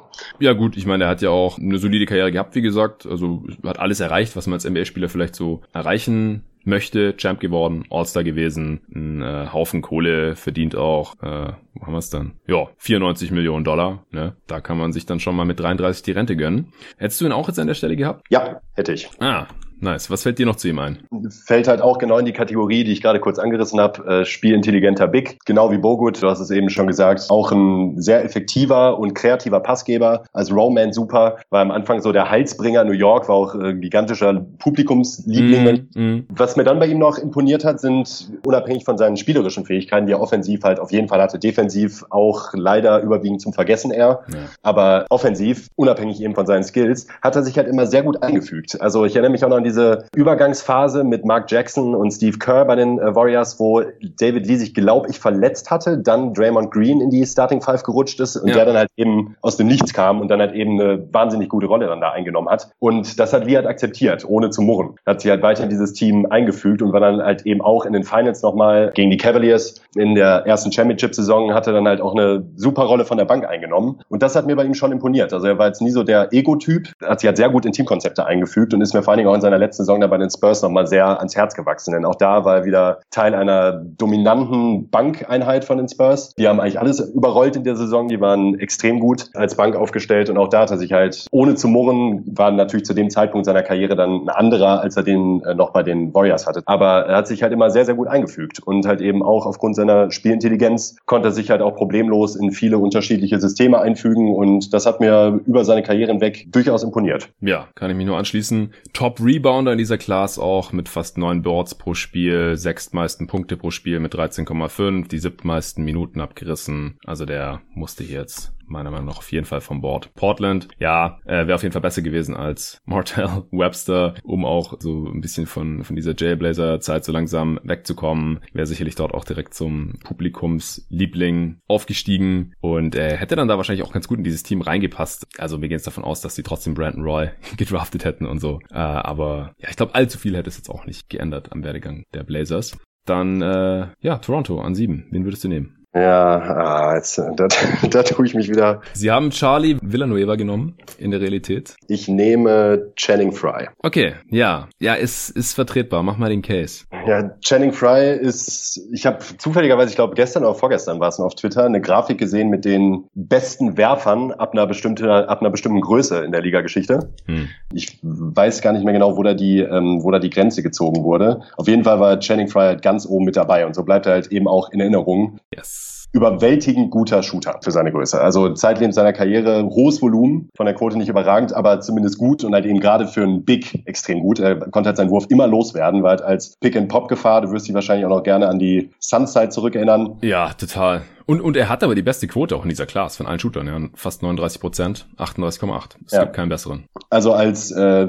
Stretch 4 in dieser Class auf jeden Fall absolut konkurrenzlos und einfach ein verdammt guter Rollenspieler über seine Karriere hinweg. Das äh, ist jetzt kein wahnsinnig starker Case, wenn man einfach nur sagt, war ein guter Shooter und das war's. Er war aber auch, finde ich, in seinen späteren Jahren nicht mehr so, aber davor auch kein schlechter Verteidiger, vor allen Dingen, weil er relativ mobil war. Mhm. Ähm, nie so der Ringbeschützer, aber halt eben mobiler Verteidiger und ähm, man konnte ihn halt auch fast in jedem Team eigentlich gut gebrauchen. Er hat ja auch durchaus nochmal eine solide Rolle auch bei den Cavs dann nochmal gespielt mhm. ähm, in seiner Karriere am Ende und ja. ja, also ist bei mir wirklich sehr, sehr sehr positiv hängen geblieben als äh, Spielertyp und Spieler generell. Ja, bei mir auch. Also war ja auch der Witz, als er damals zu den Phoenix Suns kam, habe ich ja live miterlebt, seine äh, Metamorphose zum Stretch Big. Auch von den Knicks damals gedraftet, übrigens nur ein Slot weiter unten, an acht. Aber nach zwei Jahren dann schon nach Portland getradet. Die waren da irgendwie nicht so angetan von ihm, obwohl er sogar ein Hometown-Kid war. Der kommt, glaube ich, aus dem Großraum New York sogar. War in Arizona aber ins College gegangen. Deswegen haben die Suns ihn dann auch gerne geholt 2009, 2010 und er hatte davor in der NBA halt ganze 70 Dreier genommen gehabt insgesamt und die nicht besonders gut getroffen und dann in der ersten Saison in Phoenix neben Steve Nash hat er direkt 392 Dreier draufgelatzt, in der folgenden 439. Ja, und, und halt in dieser 2009-10er Saison hat er noch 44 Prozent davon getroffen. Also der hat auf einmal losgeballert, als gäbe es keinen Morgen, wenn er da halbwegs offen war, sofort draufgehalten und es war 2009, 2010 noch relativ besonders und halt 44 Prozent davon reingehauen. Also sehr smoother Stroke auch und ich mochte den auch total. Also konnte man starten lassen, äh, konnte man auch von der Bank bringen, also den konnte man auch neben Amari Stoudemire spielen lassen äh, oder halt als Backup Center irgendwie. Und ja, defensiv jetzt auch nicht komplett anfällig, war jetzt kein Difference Maker, aber durchaus solide und auch äh, da in Cleveland, also neben LeBron natürlich dann auch super. Ich kann mich auch erinnern, dass äh, da immer wieder dasselbe Play gegen die Toronto Raptors gelaufen wurde, halt mit Channing ja, Fry da oben. Stimmt. Und das konnten die Raptors halt einfach überhaupt nicht verteidigen. Ich hätte ihn jetzt auch noch ein paar Spots weiter unten gehabt, aber wie gesagt, also man kann kann hier durchaus den Case schon machen für Channing Fry. War, war ein Rollenspieler, mehr nicht keine Star-Upside oder sowas. Aber er hätte wahrscheinlich in Toronto auch mehr gebracht neben Chris Bosch, als es Charlie Villanueva letztendlich getan hat. Ja, das glaube ich auch. Vielleicht noch ein paar Stats zu Channing Fry. Mit der Karriere neun Punkte pro Spiel, viereinhalb Rebounds. Wie gesagt, äh, 39% Dreier knapp bei sieben Versuchen auf 100 Possessions, was für einen Big durchaus respektabel wäre, selbst heutzutage. Und im Klassenvergleich hat er die fünf meisten Spiele mit 890 tatsächlich schon und die elf meisten Minuten. Ja, also kann man hier an sieben durchaus nehmen. Jetzt bin ich wieder dran an 8. Und ja, ich glaube, ich muss jetzt hier dann doch langsam mal Marvin Williams nehmen, wenn wir hier schon bei den Rollenspielern sind. Ging damals, wie gesagt, an zwei weg. Ja, die Hawks haben sich bestimmt einen Star-Wing da gewünscht, der athletisch ist, der verteidigen kann, der werfen kann. Das äh, war Marvin Williams leider nie. Dennoch hat er eine extreme Langlebigkeit hier jetzt an den Tag gelegt, ist auch heute noch ein durchaus wertvoller Rollenspieler, geht Richtung 3D, äh, immer ziemlich kräftig, manchmal auch wahrscheinlich ein bisschen zu kräftig unterwegs dann hätte vielleicht ein paar Jahre seiner NBA-Karriere ein bisschen schlanker sein können, wäre dann vielleicht ein bisschen mobiler gewesen, hat er immer schon eine ziemlich große Kiste äh, rumgeschoben. 36 Prozent von Downtown, hat die meisten Spiele in dieser Class gemacht mit 1066, die zweitmeisten Minuten abgerissen, über die Karriere jetzt nur 10 Punkte und 5 Rebounds äh, aufgelegt. Also als zweiter Pick natürlich schon ein bisschen enttäuschend, aber ist halt einfach so ein langlebiger und, und wertvoller Rollenspieler, war oft Teil von guten Teams, ich meine, er war jetzt nie bei einem Contender. Das muss man schon noch äh, ehrlich so sagen. Also bei einem Contender hätte er vielleicht trotzdem auch Starter sein können, aber er war halt meistens bei irgendwelchen Playoff-Teams in Atlanta, Utah oder Charlotte unterwegs und jetzt halt erst die letzten elf Spiele seiner Karriere, bevor die NBA-Saison leider abgebrochen wurde. Bei den Milwaukee Bucks, wo er durchaus dann um seinen ersten Ring hätte mitspielen können. Was hältst du denn so von Marvin Williams? Marvin Williams finde ich auch gut. Also ähm, der fällt eigentlich auch in dieses Raster. Ich finde, ihn kann man sich eigentlich immer relativ gut vorstellen. Ähm, auch in so einer begrenzten Rolle würde ich jetzt nicht sagen, dass er nicht vielleicht sogar auch in so einer Harrison Barnes Rolle bei den mhm. äh, bei, bei, den Warriors hätte funktioniert. Ja, genau. Also ist halt äh, durchaus athletisch, kann gut verteidigen, äh, trifft seine Würfe und einfach grundsolide. Also eigentlich all das, was man sich von ihm erhofft hat, äh, an der äh, eigentlichen Draft-Position, wo er gezogen wurde, hat er halt alles erfüllt, nur halt alles auf einem deutlich geringeren Niveau. ja, so kann man es wahrscheinlich zusammenfassen. Er hat halt am Anfang auch überhaupt nicht werfen können. Nee. Also selbst in seiner dritten Saison hat er in 80 Spielen keine Dreier genommen im Prinzip. Also 10 Dreier genommen und einen getroffen. Ein Dreier getroffen, 80 Spielen. Wow. Also das sah gegen Ende seiner Karriere, also in der zweiten Hälfte der Karriere, kann man eigentlich sagen, schon sehr viel besser aus. Da hat er dann sehr solides Volumen gehabt und auch oft halt im mittleren bis hohen 30er Bereich äh, getroffen, zweimal noch über 40 Prozent. Aber ja, gerade diese Karriere, äh, diese Saison, wo er keine Dreier genommen hat, war scoring-technisch die beste, in der der 14,8 Punkte pro Spiel gelegt. Also so wirklich den Durchbruch äh, hat er leider nie geschafft. Aber wie gesagt, in dieser diese Draft ist sehr tief mit Rollenspielern und Marvin Williams gilt hier noch äh, zu den Besseren und deswegen hier an acht zu den New York Knicks, für die er natürlich jetzt auch nicht den Unterschied ausgemacht hätte, jetzt vielleicht auch nicht unbedingt viel besser gewesen wäre als Channing Fry, den sie ja auch nur zwei Saisons behalten haben. Aber eine andere Option habe ich jetzt nicht mehr unbedingt. An neun, wie nimmst du? Golden State Warriors. Ja, ich nehme schon wieder ein Big. Haben sie damals auch gemacht? Ike Diogu, wer kennt ja. ihn noch? Den nehme ich nicht, sondern ich nehme Marcin Gotthard. Ja, okay. Das wäre auch jetzt so mein nächster gewesen, so langsam, ja. Und der fällt eigentlich auch, wie jetzt schon viele der anderen Spieler, die wir jetzt schon genannt haben, in dieses klassische Rollenspielermuster, hat seine Rolle überwiegend gut ausgefüllt, äh, sowohl bei Phoenix, äh, war nicht auch noch Teil von diesem Team mit äh, Robin Lopez und wo die noch immer diesen Playoff-Run gestartet haben, diesen späten, kurz bevor Nash. Nee, Gotthard war nicht mehr bei dem Playoff-Run dabei. War nicht mehr dabei, Das ja. war dann, waren dann schon die Post-Playoff-Zeiten. Der kam erst 2010, 11 und die Conference Finals waren 2010. Ah ja, stimmt, ja, ja, ja, stimmt. Ja. Was mir bei ihm immer so hängen geblieben ist, ist so eine ähm, Geschichte abseits des Courts. Der war, glaube ich, bevor er in die, NBA kam, bei Köln hat er, glaube ich, gespielt, ne, wenn ich mich nicht täusche. Mhm, auf jeden Fall in, in der BBL, ja. Auf jeden Fall in der BBL und da habe ich in der Five damals mit ihm im Interview gelesen, äh, wie viel Reis er so am Tag verdrückt. Und das Reis.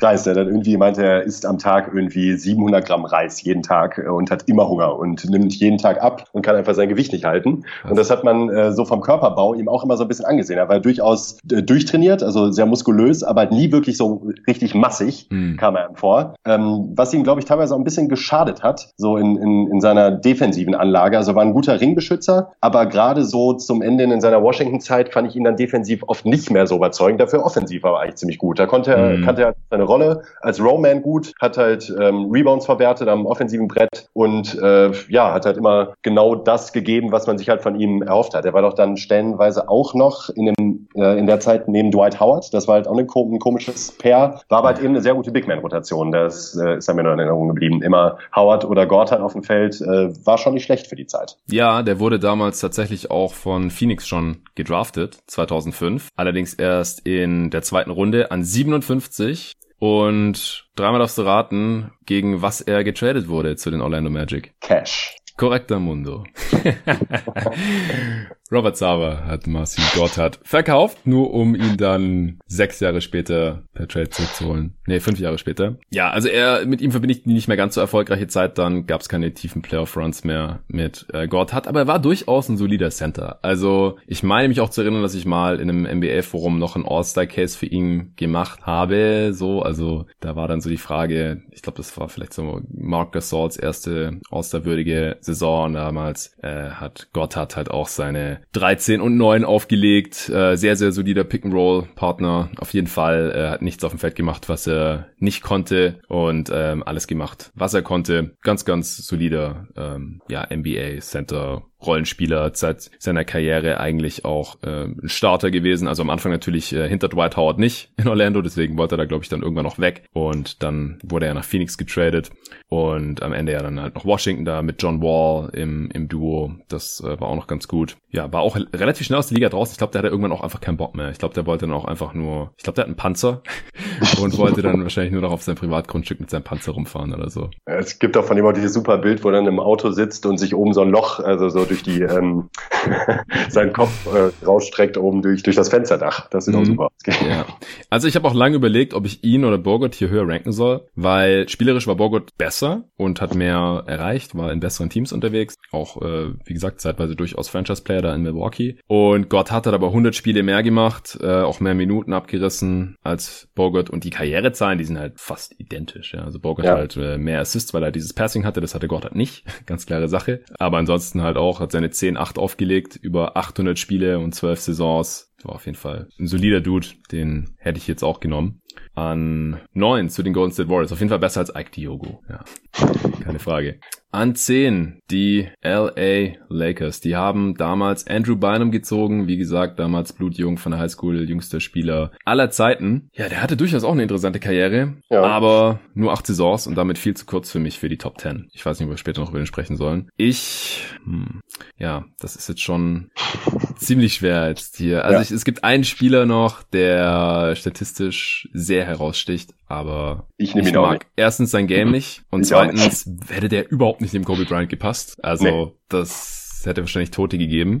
Und deswegen äh, nehme ich jetzt hier einen, einen solideren Spieler in Raymond Felton. Ah, Ja. Also Raymond Felton als fünfter Pick ging zu früh weg, keine Frage. Wir hatten es ja vorhin schon gesagt, was für einen Unterschied es gemacht hätte, wenn die Bobcats anstatt ihm Williams oder so gezogen hätten. Aber ja, schon auf jeden Fall auch einer der, der wertvolleren Karrieren hier in dieser Draft. Hat die fünftmeisten Minuten abgerissen, die viertmeisten Spiele, der Karriere elf Punkte und fünf Assists immer in einem Schnitt aufgelegt. Ähm, Shooting war immer ein bisschen wackelig und das Problem war immer halt auch, dass er nicht die ganze Karriere über in Shape bleiben konnte. Also war es in Portland, wo ihn die Fans so gehasst haben, weil er so dick war? Ja. Ich ja, glaube, es war in Portland. Portland er war eine Saison in Portland ja. 2011, 2012, 27 eigentlich mitten in der Prime, hat auch 56 seine 60 Spiele dort gestartet, 11 Punkte und 6,5 Assists aufgelegt. Aber bei ihm, weiß nicht, hat man das Gefühl gehabt, da wäre noch ein bisschen mehr drin gewesen, wenn er einfach mal top in Shape gewesen wäre. Äh, war er auch tatsächlich einigermaßen athletisch in seinen jüngeren Jahren. Ich kann mich auch noch erinnern, dass er damals, ich weiß nicht, ob es am Draft Day war oder irgendwie im Rahmen der Draft gesagt hat, eins seiner Ziele in der Rookie-Saison über Marvin Williams drüber zu stopfen, seinen Uni-Kollegen damals bei UNC. Ja, war einfach ein, ein grundsolider Point Guard über die Karriere, hat keine 33 Prozent seiner Dreier getroffen. Leider hat fünf auf 100 Possessions genommen, war auch jetzt nie so super effizient. Defensiv hat er schon solide Saisons gehabt, aber das hing, glaube ich, auch immer ein bisschen von, von dem Niveau, Niveau, seines Teams ab. War so ein bisschen ein Journeyman, nachdem er die ersten Jahre ja in Charlotte gespielt hat. Dann Denver, New York, Portland, Dallas, die Clippers, Oklahoma City. Individuell auszeichnen hatte außer dem All-Rookie-Team damals eigentlich nichts mehr gewonnen. Hättest du jemand anderen genommen? Ich hätte jemand anderen genommen. Ähm, bei Raymond Felton fällt mir auch mal ein, dass ein äh, guter Freund von mir und ich, wir haben ihm äh, immer einen Spitznamen gegeben, der natürlich nicht sehr schmeichelhaft ist. Äh, für uns war es immer Fett Felton. Äh, Eine Alliteration. jetzt ohne hier in irgendwelche ähm, Fat-Shaming-Gefilde reinwandern zu wollen, das war wirklich äh, aus reinem Spaß gemeint. Ich habe ihn damals, ähm, als er für die Knicks gespielt hat, auch live gesehen in New York. Ähm, und da ist mir dann aber auch wieder aufgefallen, du hast es eben äh, schon mal kurz erwähnt, er war unfassbar athletisch. Also wenn er einen riesigen Hintern hatte in so einem mhm. Großteil seiner Karriere, war er halt vor allen Dingen wahnsinnig schnell. Wahnsinnig schnell. Also wie, äh, gerade als ich es live gesehen habe, ist mir das ja. nochmal wirklich äh, wie Schuppen vor den Augen gefallen, äh, wie er da mit einem super Ball Ballhandling immer wieder in die Zone gegangen ist mit Vollspeed. Er war natürlich aufgrund seiner Masse halt eben auch extrem bullig ähm, und ist dann auch gesprungen und also das ist mir wirklich, da ist mir richtig die Kinnlade runtergegangen, äh, wo ich teilweise dachte, wie wahnsinnig schnell ist der Typ. Ja. Äh, das würde man halt nicht denken, wenn man ihn so sieht. Und ich glaube auch, er hat natürlich am Ende über seine Karriere klar underperformen, muss man schon so klar sagen. Denn was die Anlagen angeht, war, stand er doch schon ziemlich gut. Also ich glaube auch, wenn man äh, nochmal zurückgeht äh, in das Jahr von damals 2005, war es jetzt auch nicht so wahnsinnig, du hast es ja eingangs dann schon gesagt, hinter Chris Paul und Darren Williams, ähm, war es jetzt nicht so wahnsinnig weit hergeholt, ihn dann da auch zu nehmen irgendwann an der Stelle. Ja. Weil er von den Anlagen her hat halt eigentlich alles mitgebracht. Das konnte er dann leider eben nicht so abrufen über seine Karriere, was ich halt sehr schade finde, weil ich ihn eigentlich halt als Spieler auch ziemlich cool finde. Ja, ja, ich denke in, in LA, da wäre er vielleicht vieles anders gelaufen in dem Winning Team und äh, auch ein bisschen Hype von den Lakers dann, Lakers-Fans, dann würden wir sicherlich äh, jetzt auch seine Karriere ein bisschen anders betrachten. Nee, aber es ist auch echt krass, also wie, wie man manchmal erst sieht, wenn man Spieler live vor sich hat, äh, wie ja. schnell die tatsächlich sind. Also das ja. sieht man manchmal auf dem Bildschirm einfach nicht so. Das ist mir auch aufgefallen bei den Live-Spielen, die ich in meinem Leben so mitgenommen habe. Okay, dann jetzt an elf die Orlando Magic. Die haben damals Fran Vasquez gezogen, der niemals in die NBA gewechselt hat. Das heißt, egal was du jetzt hier machst, ist es auf jeden Fall besser als das, was die Magic damals genommen haben. Puh, das nimmt schon mal Druck. Ja. Ich nehme jetzt immer noch nicht den statistischen Outlier, den, äh, den, den schiebe ich nach wie vor zu dir rüber, den, du, oh. den du gerade auch schon angeschnitten hast. Denn äh, ich möchte einfach keinen Case für ihn machen. Mhm. Es ist jetzt ein bisschen wirklich äh, tatsächlich eine Sympathiesache. Also ich habe ihm weder beim Spielen gerne zugesehen, nie eigentlich. Ist überhaupt nicht der Spielertyp, der mir gefällt. Äh, aber da kommen wir dann gleich noch zu, äh, drauf ja. zu sprechen. Ich nehme auch lieber einen soliden Rollenspieler, einen, der, wo es mir jetzt an der Stelle auch gerade wirklich mal wieder auffällt. Das ist wirklich schon beeindruckend hier in dieser Draft Class. Also an guten und äh, soliden Rollenspielerkarrieren kann man sich hier wirklich äh, zu Tode bedienen, ja. was das geht. Deshalb habe ich jetzt hier sogar zwei Kandidaten auch noch, die ich hier nehmen könnte. Und ich glaube, ich nehme Jared Jack. Okay, ja. Ja, klar. Ich meine, wenn man Raymond Felton jetzt nimmt, dann kann man auch Jared Jacket so langsam mal nehmen. Eben. Eben, also bei ähm, Jared Jack ist das Ding, er, er war halt auch dann gerade in seiner Brooklyn-Zeit nochmal, ist er mir sehr, also eher zum Ende seiner Karriere äh, nochmal sehr positiv hängen geblieben. Der war halt auch so ein richtiger Musterpoint Guard eigentlich, fand ich. Also der ähm, hat er in den früheren Jahren seiner Karriere gut verteidigt, hat sich immer super eingefügt, äh, konnte gut mit dem Ball umgehen, war ein absolut äh, solider Shooter, kein wahnsinnig guter Shooter, mhm. aber ein solider Shooter, äh, konnte den Ball gut verteilen und wusste halt eben, was er machen muss in, in seiner Rolle als Point Guard. Hat jetzt auch nie wahnsinnig hohe Ansprüche gestellt, hat äh, viele Spiele abgerissen, auch war selten verletzt, ähm, was ich auch durchaus ihm hoch anrechnen würde, dass er das über seine Karriere hinweg konstant so aufs Feld gebracht hat und hat halt ja. äh, im besten Sinne immer Dienst nach, Fortsch äh, nach Fortschritt geliefert eigentlich, egal in welchem Team. Ja, definitiv. Auch ein bisschen Journeyman, wurde damals ja. von Portland gedraftet, hat, wie ich gerade sehe, vier Jahre in Folge das Maximum an Spielen gemacht. Die ersten drei waren das 82 Spiele in der Saison natürlich und dann einmal 83. Denn er wurde getradet von Toronto nach New Orleans und hat dann anscheinend ein Spiel mehr gemacht, als er sonst gemacht hätte. Das äh, nur mal um nochmal die äh, Durability zu unterstreichen, die du ja gerade schon äh, erwähnt hast. Ja, also die Karrierestats, die sehen denen von Raymond Felton auch sehr, sehr ähnlich. Auch 11 und 5 im Schnitt. Auch eher so ein ja, Spieler, der fast die Hälfte seiner Spiele von der Bank gekommen ist. Musterprofi kann man hier auf jeden Fall machen. Hat auch die siebtmeisten Spiele gemacht in dieser Draft-Class und die achtmeisten Minuten abgerissen. Also eine lange Karriere gehabt. Äh, 13 Saisons gespielt. Damals erst an 22 gepickt worden worden. Ja, Jared Jack geht zu den Orlando Magic. Und dann doch auch ein gutes Stück effizienter als Verhältnis, muss man halt sagen. Ah, echt? Was hat denn der? Ja. Ich habe es gar nicht gesehen. Also äh, der hat ein Offensivrating von 106 immerhin. Ist jetzt mhm. natürlich auch weit weg von äh, überwältigend in, äh, in der Hinsicht äh, ja, True Shooting. Und, aber der Verhältnis ist halt echt schlecht. Was Verhältnis hat 103, ja. Ja, gut, ja, gut. Ja, ja. Okay, dann jetzt an 12. LA Clippers, die haben damals Jaroslav Korolev gedraftet. Also auch hier kann man nichts äh, schlimmer machen eigentlich. Und ich glaube, die Clippers könnten noch einen Bench-Scorer vertragen. Und deswegen hole ich jetzt Monta Ellis mit dem zwölften Pick zu den LA Clippers. Also wir mögen jetzt beide Monta Ellis Game, beide nicht besonders, aber jetzt viel länger kann man ihn ja auch nicht nein, rumsitzen nein. lassen. Also der hat halt in Golden State Warriors wirklich jahrelang viele Punkte aufs Board gebracht aber dabei auch relativ wenig gewonnen. Also mit ihm als erste Option hat man nicht viel gewonnen. Das ging dann in Golden State auch erst los, eigentlich als Clay Thompson ihn da verdrängt hat, neben Steph Curry. Hat die Liga auch in den Jahren, wo er richtig viel gepunktet hat, auch immer in Minuten pro Spiel angeführt. Also äh, war so ein bisschen äh, Marathon Man. Ja, aber wie gesagt, sein Game hat mir nie so wirklich gefallen, war eigentlich immer ineffizient. Also hohes Volumen, niedrige Effizienz, äh, war einfach auch nie ein guter Dreierschütze, äh, kein Playmaker für seine Größe, also einfach ein Scoring Guard, Defense auch schlecht. Ist einfach jemand, den man normalerweise von der Bank bringen sollte, wenn man was gewinnen möchte. Ging halt so ein bisschen Richtung Chucker, Ego-Zocker, äh, klingt jetzt vielleicht alles ein bisschen zu negativ, aber irgendwie müssen wir jetzt hier auch rechtfertigen, wieso wir ihn noch nicht genommen haben, denn er macht halt, wie gesagt, die zweitmeisten Punkte pro Spiel in dieser Klasse mit 17,8 und auch fast 5 Assists im Schnitt. 12 Jahre war in der Liga, zehntmeisten Spiele hat er gemacht und die drittmeisten Minuten auch. Das als 40. Pick, also war ein sehr, sehr guter Pick damals. Das äh, kann man wirklich nicht bestreiten, aber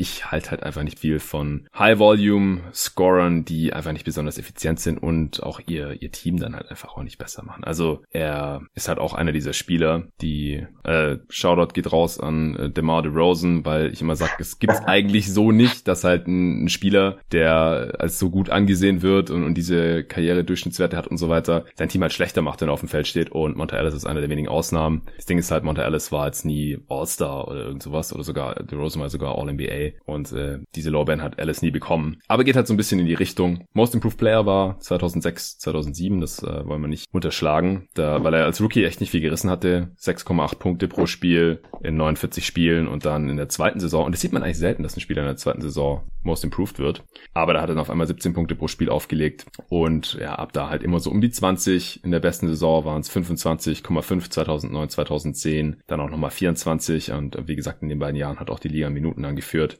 Und dann äh, haben sich die Warriors ja auch relativ flott von ihm getrennt, als sie dann endlich mal gewinnen wollten, haben ihn nach Milwaukee getradet. Dann hat er noch zwei Jahre in Dallas gespielt und äh, sein, seine Karriere dann in Indiana ausklingen lassen und damit 31 war die NBA-Karriere ja auch schon vorbei, weil war halt auch klar, wenn der mal nicht mehr scoren kann, dann macht er gar nichts dann mehr. Dann macht er halt gar nichts mehr, genau. Und dann, dann bringt er den Team halt noch weniger und dann ist er leider auch kein NBA-Spieler mehr.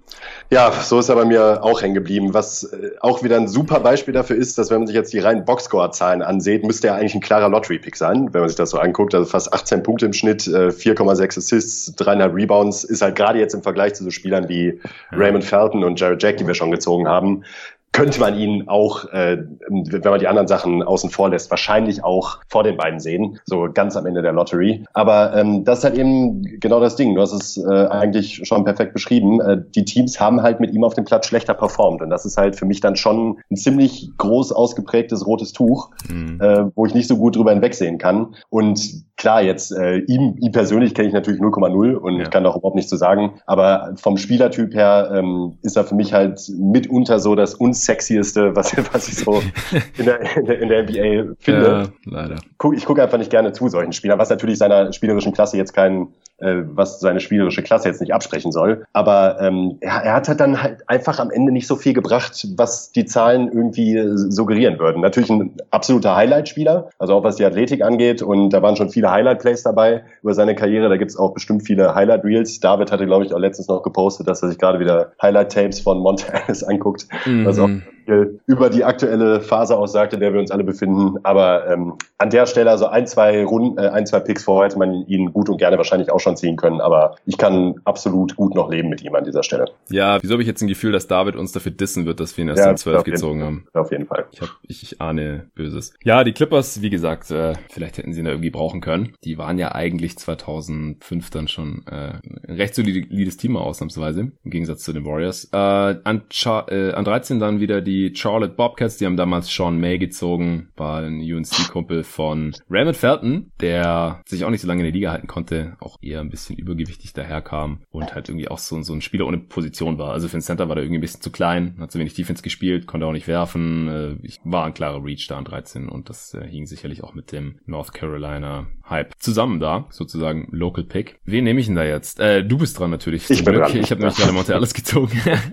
das passiert uns nicht nochmal. Wen nimmst du jetzt an 13 für die Charlotte Bobcats stattdessen? Ja, jetzt habe ich wieder die Wahl zwischen zwei Rollenspielern natürlich und äh, muss mich so ein bisschen zwischen Offense und Defense entscheiden. Und ich glaube, ich entscheide mich für Defense und nehme Amir Johnson. Mhm. Highschooler auch damals, ja der war vor allen Dingen äh, ein riesiger Liebling der Advanced Stats, äh, da erinnere ich mich immer wieder gerne an. Ich glaube, er hat ja. stellenweise, was RPM und äh, die ganzen Metriken angeht, hatte, war ein gewaltiger High-Performer bei den äh, Zahlen, war aber halt eben auch eben ein herausragend guter Verteidiger, muss man halt ganz klar so sagen. Vor allen Dingen in seiner Raptors-Zeit ist er mir da immer sehr, sehr positiv in Erinnerung geblieben. Mhm. Ähm, immer natürlich in einer begrenzten oder beschränkten Rolle, aber hat defensiv halt wirklich auf sehr, sehr, sehr hohem Level performt und offensiv offensiv halt auch eben, wie das solide Rollenspieler tun sollten, eben seine Rolle ausgefüllt. Ähm, war zahlenmäßig nie so der überlegene Rebounder, allerdings ist das auch ein bisschen darauf zurückzuführen, äh, da habe ich auch mal einen Artikel gelesen vor mehreren Jahren, weil er halt auch einfach so unfassbar gut ausboxt und ja. eben seinen Mitspielern die Rebounds überlässt. Und was Positionierung und all das, was jetzt äh, zur Defensive gehört, war halt wirklich beeindruckend gut, würde ich sagen. Ja, auf jeden Fall. Also das mit den Advanced Stats Liebling, das war auch fast schon so ein, so ein Running Gag, weil er halt halt jetzt äh, im, im Boxscore hat er jetzt nicht viel gemacht über die Karriere. Sieben Punkte, fünf Rebounds. Im Schnitt haut jetzt niemand von den Socken, aber er hat halt auch in dieser Class quasi die äh, viertmeisten Winshares per 48 Minutes, also auch so ein Advanced Stat von Basketball Reference halt auf die Spielzeit runtergerechnet, weil er halt jetzt nicht so viel Spielzeit gesehen hat wie manch anderer in dieser Class natürlich, aber da ist halt nur hinter Chris Paul, Andrew Bynum, der nur acht Saisons gespielt hat und David Lee, der auch schon vor ihm gezogen wurde jetzt, nur um halt da mal ein Beispiel zu finden. Er hat aber auch die sechstmeisten Spiele gemacht in dieser Class, war halt seit seiner Karriere ein Rollenspieler, deswegen ist er bei den gespielten Minuten insgesamt nur auf Platz 14, aber der hat halt schon bei verdammt vielen Teams, die dann auch ähm, ziemlich erfolgreich waren, halt immer irgendwie eine Rolle gehabt. Jetzt zuletzt ja bei Philly noch vorletztes Jahr 51 Spiele gemacht, zwar nur 10 Minuten pro Spiel, aber immerhin. Jetzt diese Saison hat er dann keinen Vertrag mehr bekommen, ist jetzt quasi auch mit 31 dann aus der Liga rausschauen, aber er war halt auch schon mit 18 in der Liga damals von Detroit gepickt. Ich kann mich auch erinnern, dass ich in NBA Live damals mit ihm gespielt habe und witzigerweise konnte er in dem Spiel Dreier treffen. Das hat er in der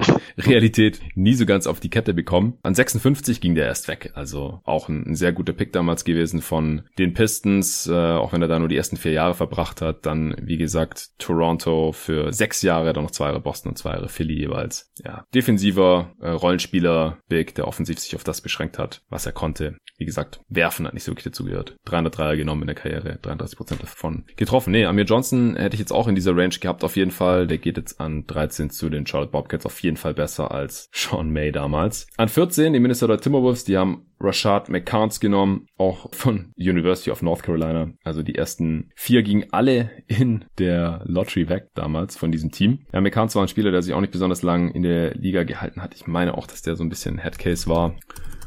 Wen äh, nehme ich denn da jetzt? Ah ja, Ersan Ilyasova, der muss jetzt weg. Den habe ich da jetzt auch schon seit einer Weile stehen. Ja, ich hätte den wahrscheinlich auch noch vor Amir Johnson genommen. Ich hätte ihn wahrscheinlich auch, eigentlich, ich hatte ihn auch über Monta Ellis stehen, aber wie gesagt, der, der musste jetzt mal vorhin weg zu, zu den Clippers, hat er einigermaßen gut reingepasst. Ich hätte ihn auch über Jared Jack noch gehabt. Aber so um den Dreh, Eliasso war vor allem auch ein moderner Big, weil er halt auch einen Wurf hat, jetzt nicht super hohes Volumen, extrem, extrem smarter Defender. Also jetzt ja. wirklich kein äh, High-Flying, athletischer Rim Protector oder sowas, aber wie Nate Duncan auch oft sagt, er macht, er bietet Rim Protection Protection, weil er sich immer in den Weg stellt, wenn die Gegenspieler auf dem Weg zum Ring sind und äh, da halt Offensivfalls zieht oder die Spieler, wenn sie das Offensivfall nicht begehen, müssen dann halt irgendwie ihren Drive abbrechen oder sowas. Solider Rebounder auch. Es gibt so ein bisschen Fragezeichen bezüglich seines Alters. Kam ja damals auch nicht direkt in die NBA. Seine erste NBA-Saison war erst 2006, 2007 und dann hat er auch nochmal zwei Jahre in Spanien gespielt, 2007 bis 2009 und dann erst ab 2009, 2010 war er durchgehend in der NBA hatte ich auch gar nicht mehr so auf dem Schirm, ehrlich gesagt, bis ich das vorhin gesehen habe, dass er ja gar nicht so viele äh, Jahre jetzt in der Liga war bisher. Aber offiziell kam er mit 19 in die Liga und dann nochmal mit 22 quasi, aber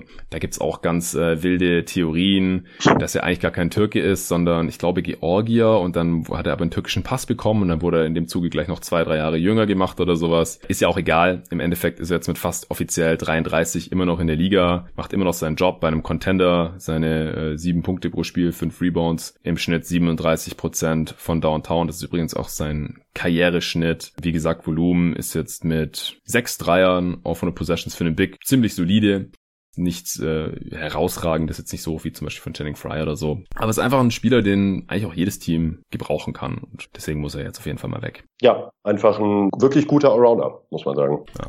Okay, jetzt haben wir die Lottery durch und der Pod geht schon ziemlich lang. Ich würde sagen, wir belassen es nachher bei 20 Picks und wir sputen uns jetzt auch ein bisschen für die Picks 15 bis 20 oder was meinst du? Ja, da bin ich voll dabei. Okay, wir haben uns jetzt auch wirklich immer viel Zeit genommen für jeden einzelnen Spieler. Du bist wieder dran an 15. New Jersey Nets, damals Antoine Wright genommen, athletischer Wing, der sich nicht lange in die Liga halten konnte. Was machst du? Ich mach's da auch kurz und schmerzlos und nehme CJ Miles. Mhm macht da auch einen so knappen Case wie möglich. Sehr guter Shooter.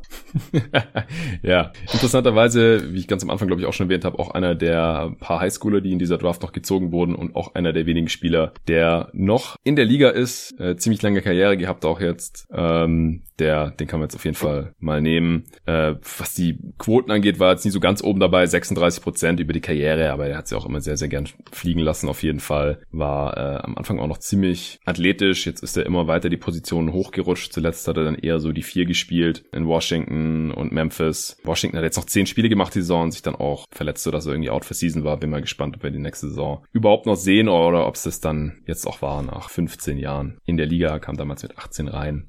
Ja, doch, den hätte ich jetzt auch langsam genommen. Dann bin ich jetzt dran. An 16 Toronto Raptors, die haben damals Joey Graham genommen, auch so ein sehr kräftiger, athletischer Wing damals gewesen, war aber auch nur sechs Jahre in der Liga und dann wieder weg. Ich nehme Gerald Green. Hm. Ja, also der nimmt sich nicht viel mit CJ Miles, war vielleicht manchmal ein bisschen schwerer zu zähmen. Äh, ultra auch, vor allem im Fast Break, eins gegen null Dunks oder irgendwelche alley wo halt keine Defense da war, da äh, sah der richtig gut aus, schön über Ringniveau gefinisht, sehr stylische Windmills. Ja allerdings. Ja, aber ja, die, die NBA-Karriere war so ein bisschen up and down, kam damals auch direkt von der High School, wurde an 18 gedraftet, CJ Miles übrigens erst in der zweiten Runde damals an 34 von den Jazz, äh, Green schon an 18 zu den Boston Celtics, jetzt also hier zwei Spots höher. Aber ich denke, das hat er sich auch verdient unconscious Shooter auf jeden Fall. Ich habe ihn ja auch in Phoenix mal zwei Saisons genießen dürfen, wo er seinen Job auch ganz gut gemacht hat, über die Karriere 36 Prozent, 10,43 auch von der Possessions, boom. das ist auf jeden Fall der Chucker dieser Draft bisher, also so viel Dreier hat bisher noch niemand genommen von den Spielern, die wir besprochen haben und alles über 10 ist halt... Äh ja, CJ Miles 10,3. Ah, habe ich gerade nicht geguckt, ja. ja. Gut, dann die beiden, ja, lassen alles fliegen, wo so ein bisschen Daylight da ist. Trotzdem nur 103er Offensivrating, weil Jared Green halt auch nie so ganz verstanden hat, was ein guter Wurf ist und was kein so guter Wurf ist. Ja, defensiv war es da auch nicht so weit her. Playmaking auch nicht vorhanden, aber jetzt hier an 16 kann man schon mal machen, denke ich. Ja, absolut.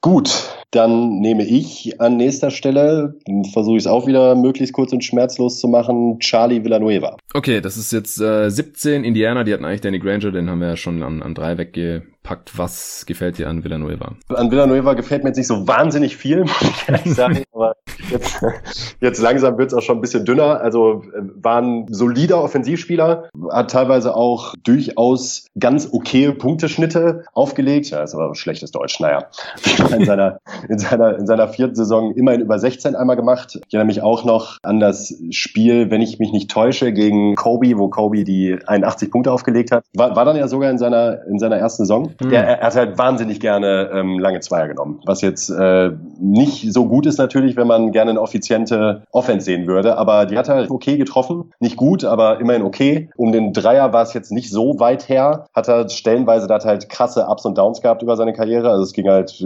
von knapp 39 Prozent in einer Saison auf einmal 25 Prozent runter. Mhm war da jetzt nicht so der konstanteste Spieler, aber als offensiver Rollenspieler auch durchaus okay. Defensiv allerdings jetzt auch nicht so der Bringer, muss man sagen. Aber ja. wir finden finden uns jetzt ja mittlerweile auch an einem Punkt, wo man solche Abstriche halt eben in Kauf nehmen muss. Ja, auf jeden Fall. Ja, war die Rookie-Saison von ihm, als Kobe die 81 ja. gemacht hat, genau 2005, 2006. Ja, eigentlich relativ moderner Big mit seinem Wurf. Man hatte so die Hoffnung, dass er mit Chris Bosch zusammen da irgendwie so Twin Tower-mäßig was machen können. Äh, das war nicht der Fall. Er wurde direkt in der zweiten Saison dann zu den Bucks getradet und dann hat er noch ein bisschen in Detroit gezockt, die letzten zwei Jahre dann in Dallas da mit äh, Dirk als Backup hauptsächlich. Und nach zehn Jahren war die Karriere, oder nach elf Saisons war die Karriere dann auch schon vorbei. Aber jetzt an, an der Stelle kann man das schon machen, denke ich, mit Charlie Villanueva. So, drei Picks haben wir noch. Jetzt kommt Boston. Die haben ja, wie gesagt, da eigentlich Gerald Green genommen gehabt. Der ist jetzt schon weg. Ich nehme einen der wenigen Spieler, der noch spielt bis heute. Und zwar oh. Jan Mahinmi. Ja. Einer der wenigen Internationals auch in dieser Draft. Was die gespielten Spiele angeht, ist Mahimi trotzdem gar nicht so weit oben. Erstens, er kam relativ spät auch in die Liga, war damals 28. Pick von deinen San Antonio Spurs und er war halt auch immer wieder verletzt leider. Aber es halt einfach auch ein grundsolider Defensiv-Big, der sogar jetzt noch mit in seiner Age 33 Season der Starter war bei den Washington Wizards und angefangen hat Dreier zu nehmen. Hey, 19% von Downtown sehe ich gerade, 5 von 26. Da habe ich mich auch gewundert, als ich mal die Wizards gesehen habe die Saison und dann hat Mahimida auf einmal Dreier gechuckt.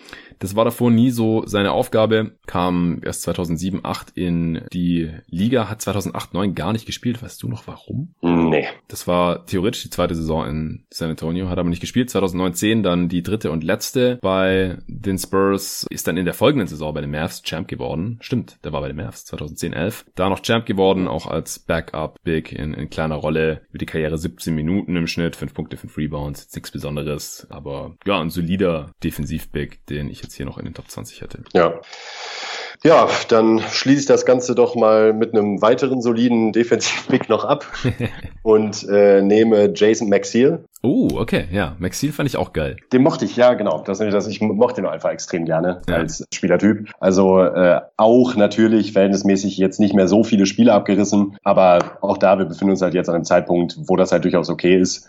War ein guter Rebounder und vor allen Dingen ein richtiger Wühler. Mhm. Halt sehr, äh, sehr hart unterm Korb und äh, relativ klein, gerade für einen Big, also knapp über zwei Meter, ist halt echt nix, aber da hat ja. halt eine Menge mit seinem Einsatz und seinem Körper, der hat eben, halt schon sehr kräftig, ähm, durchaus viel wettgemacht und war halt auch in der Rolle, die er überwiegend bei den Pistons dann eben hatte. Jetzt hat er nur noch zwei Jahre dann bei einem anderen Team gespielt, sonst nur in Detroit. Da durchaus eine solide Rolle gemacht, wobei ich ihn dann jetzt dann auch dann schon auch am hinteren Ende der Rollenspieler sehe. Also da hatten wir jetzt schon einige Kandidaten, die da halt deutlich drüber anzusehen sind. Ja, also dadurch, dass er eben diese körperlichen Ausmaße hatte und diesen Spielstil und halt auch von den Pistons gedraftet wurde, damals an 26, waren natürlich auch die Vergleiche zu Ben Wallace nicht weit. Äh, ich sehe gerade auf, auf, auf Basketball Reference stehen seine Spitznamen. Und da stehen manchmal Spitznamen, die hat man noch nie gehört, die sind total witzig. The Baby Eater und Darkness. und wenn man das Profilbild dazu sieht, ist es einfach nur äh, total passend. Ja, für die jüngeren Hörer, die Jason McSeal nicht mehr kennen, er hat vor fünf Jahren schon seine letzte Saison gespielt, damals Age 31 Season für die Charlotte Hornets, davor noch eine Saison in Orlando, wo er aber auch nicht mehr so die große Rolle hatte. Und davor immer nur bei den Pistons. Aber ich fand ihn auch ziemlich geil. Also ja, klein, athletisch, äh, explosiv, hatte Bock. Kann man auf jeden Fall machen hier an 19. So, letzter Pick, Denver. Die haben damals Julius Hodge gedraftet, an 19 damals ging übrigens Hakeem Warwick weg. Hat jetzt auch nicht so die illustre NBA-Karriere, war athletisch, aber viel zu dünn. Als ja. Forward hat er auch nicht so wirklich eine Position gehabt in dieser Liga. Äh, Julius Hodge hatte keine Karriere in dieser Liga, 98 Minuten hat er gemacht. Ich würde hier jetzt noch einen Flyer nehmen, und zwar Andrew Bynum. Ja, gut, dann können wir wenigstens darüber sprechen. Ja, denke ich auch. Ja, ein Spieler, der auch irgendwie eine tragische Karriere hatte. Der ist nur ein Jahr älter als ich, aber seine Karriere war halt im Prinzip vor acht Jahren schon vorbei, was sehr seltsam ist. Und er hatte auch einen sehr, sehr guten Peak. Also man müsste halt überlegen, wenn man Danny Granger an drei zieht, dann müsste ja. Andrew Bynum wahrscheinlich auch ja. höher ziehen, wenn man konsequent ist. äh, war All-Star, war All-NBA sogar vor seiner Knieverletzung dann. Und danach wurde er halt hauptsächlich leider nur noch durch mangelhafte Einstellungen, irgendwelche Bowling-Trips während der Knee-Rehab, WM, kann ich mich erinnern, war, was war das, 2010 oder so, in Südafrika war am Start, anstatt irgendwie seine Rehab durchzuziehen. Komische Frisuren, während er das ganze Jahr ausgesetzt hat, da bei den Philadelphia 76ers. Das ist leider das, was man jetzt heute noch so mit Andrew Bynum verbindet. Hat er halt effektiv nur acht Saisons in der Liga, 418 Spiele, extrem wenig, 10.690 Minuten. Aber in dieser Zeit hat er halt auch 12 und 8 aufgelegt, hat zwei Titel mitgenommen bei den Lakers mit, mit Kobe als Starter, ja. Ähm, wie gesagt, war dieses eine Mal All-Star 2010, 2011, da hat er 19 Punkte, 12 Rebounds im Schnitt aufgelegt, zwei mhm. Blocks. Also der, der war schon richtig gut. Der hatte richtig viel Talent. Ihm wurde leider auch nachgesagt, dass er nicht so Bock auf Basketball hat, wie das ja manchmal leider der Fall ist bei so Seven-Footern. Hat er auf jeden Fall den Körper, um auf Jahre hin in der Liga zu dominieren. Und es war ja auch so der Gedanke, als man ihn 2005 gedraftet hat, man einen Check äh, nach Miami getradet und hat gedacht, wir haben jetzt hier direkt seinen Nachfolger. Und ich kann mich auch noch erinnern, das erste Spiel gegen Shaq ja, hat er gespielt als Rookie und das war das beste Spiel seiner Saison, glaube ich. Hat dann da ja. gegen Shaq so einen Spin-Move, glaube ich, gemacht und gestopft und so und ihn, glaube ich, auch geblockt oder irgendwas. Also ja. das war richtig unterhaltsam.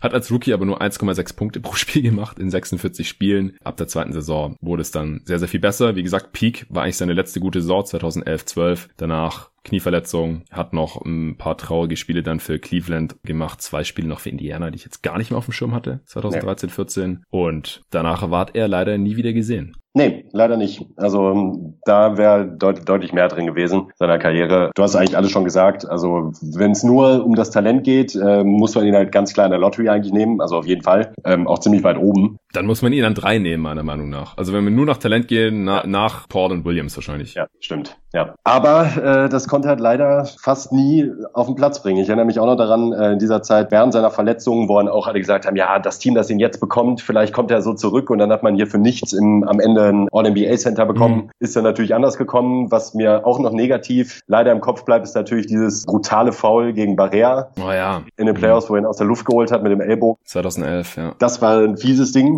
Der Kopf war halt einfach nicht so da ja. über seine Karriere. Und dazu hat der Körper dann halt eben auch nicht mitgemacht. Und du hast eben schon gesagt, habe ich auch vergleichbare Geschichten gehört, dass halt auch nie so der riesige, leidenschaftliche Basketballer war. Und ja, dann kommt halt eins zum anderen und dann haben wir jetzt hier am Ende leider eine ziemlich tragische Karriere. Ja, total.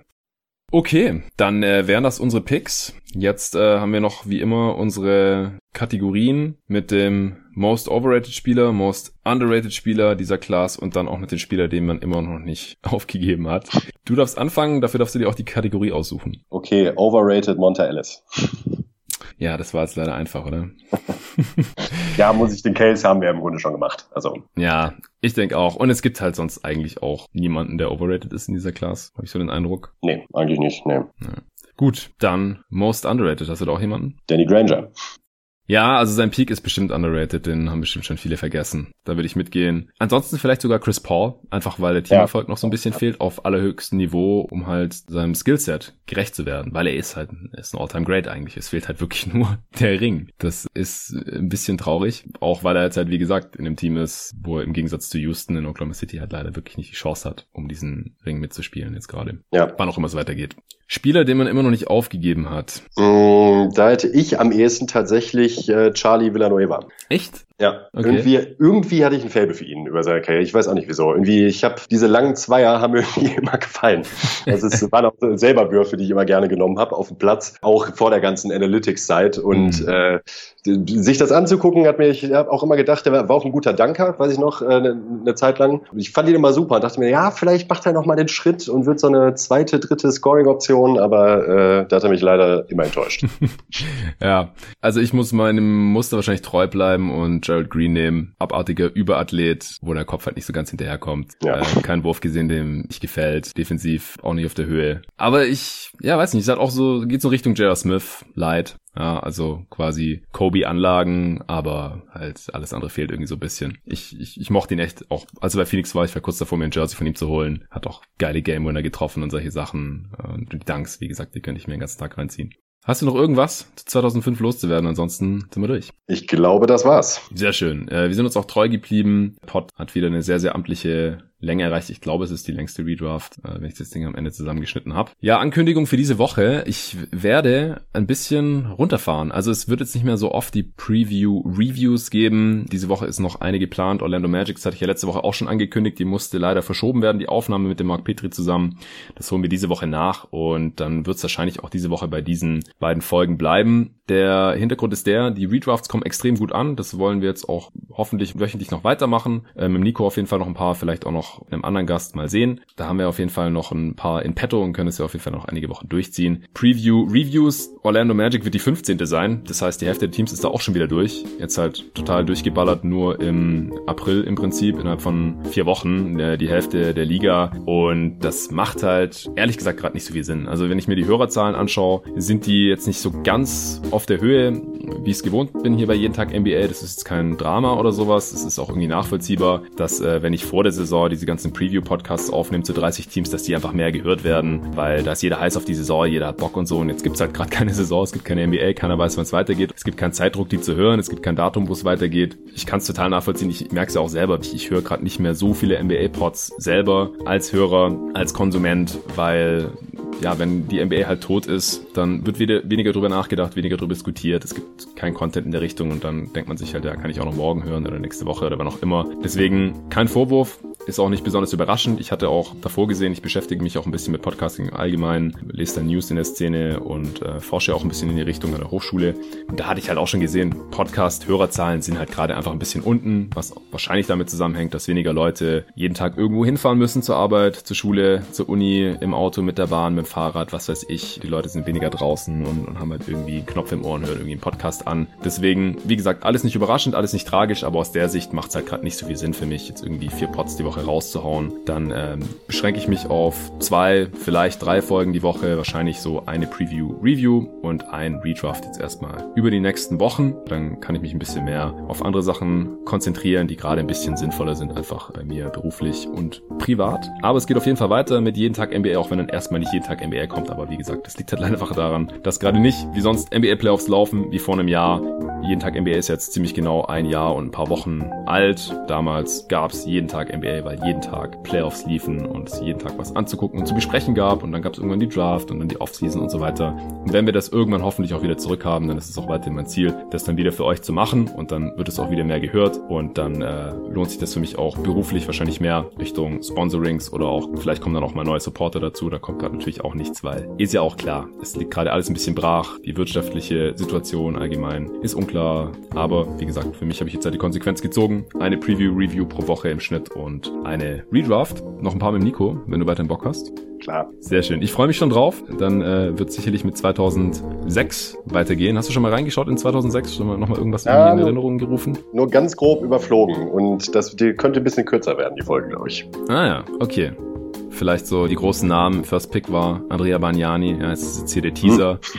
Lamarcus Aldridge, an drei Adam Morrison, wer erinnert sich, ja, Charlotte Bobcats mit einem weiteren großartigen Pick. Tyrus Thomas, Sheldon Williams an fünf. Brandon Brand Roy, Roy, heute vorhin schon erwähnt, ja, richtig. Randy Foy, Rudy Gay, Patrick O'Brien und Mohamed Sene, zehnter Pick. Das äh, soll die Top 10 abrunden. es gab noch ein paar andere interessante Spiele in dieser Draft, aber ja, ich habe auf jeden Fall jetzt schon Bock. Sollte dann wahrscheinlich nächste Woche rauskommen. Wie gesagt, das ist der Plan. Vielen Dank, Dinico, dass du dabei warst und vielen Dank auch für das ganze Feedback zu diesem Format. Äh, ich hatte jetzt auch nochmal auf Instagram letzte Woche gefragt, wie es da aussieht und da haben auch die ganzen Leute in den Kommentaren gemeint, äh, auf jeden Fall weitermachen. Und deswegen tun wir das auch. Wie gesagt, da sind die Hörerzahlen auch durchaus befriedigend und das ist dann natürlich auch schöner, wenn man sich hier hinsetzt in seiner Freizeit, Nico nach Feierabend und wir irgendwas besprechen, anderthalb Stunden lang oder zwei Stunden lang, wenn äh, das dann auch entsprechend gehört und gewollt wird. Ja, vielen Dank und bis zum nächsten Mal. Ja,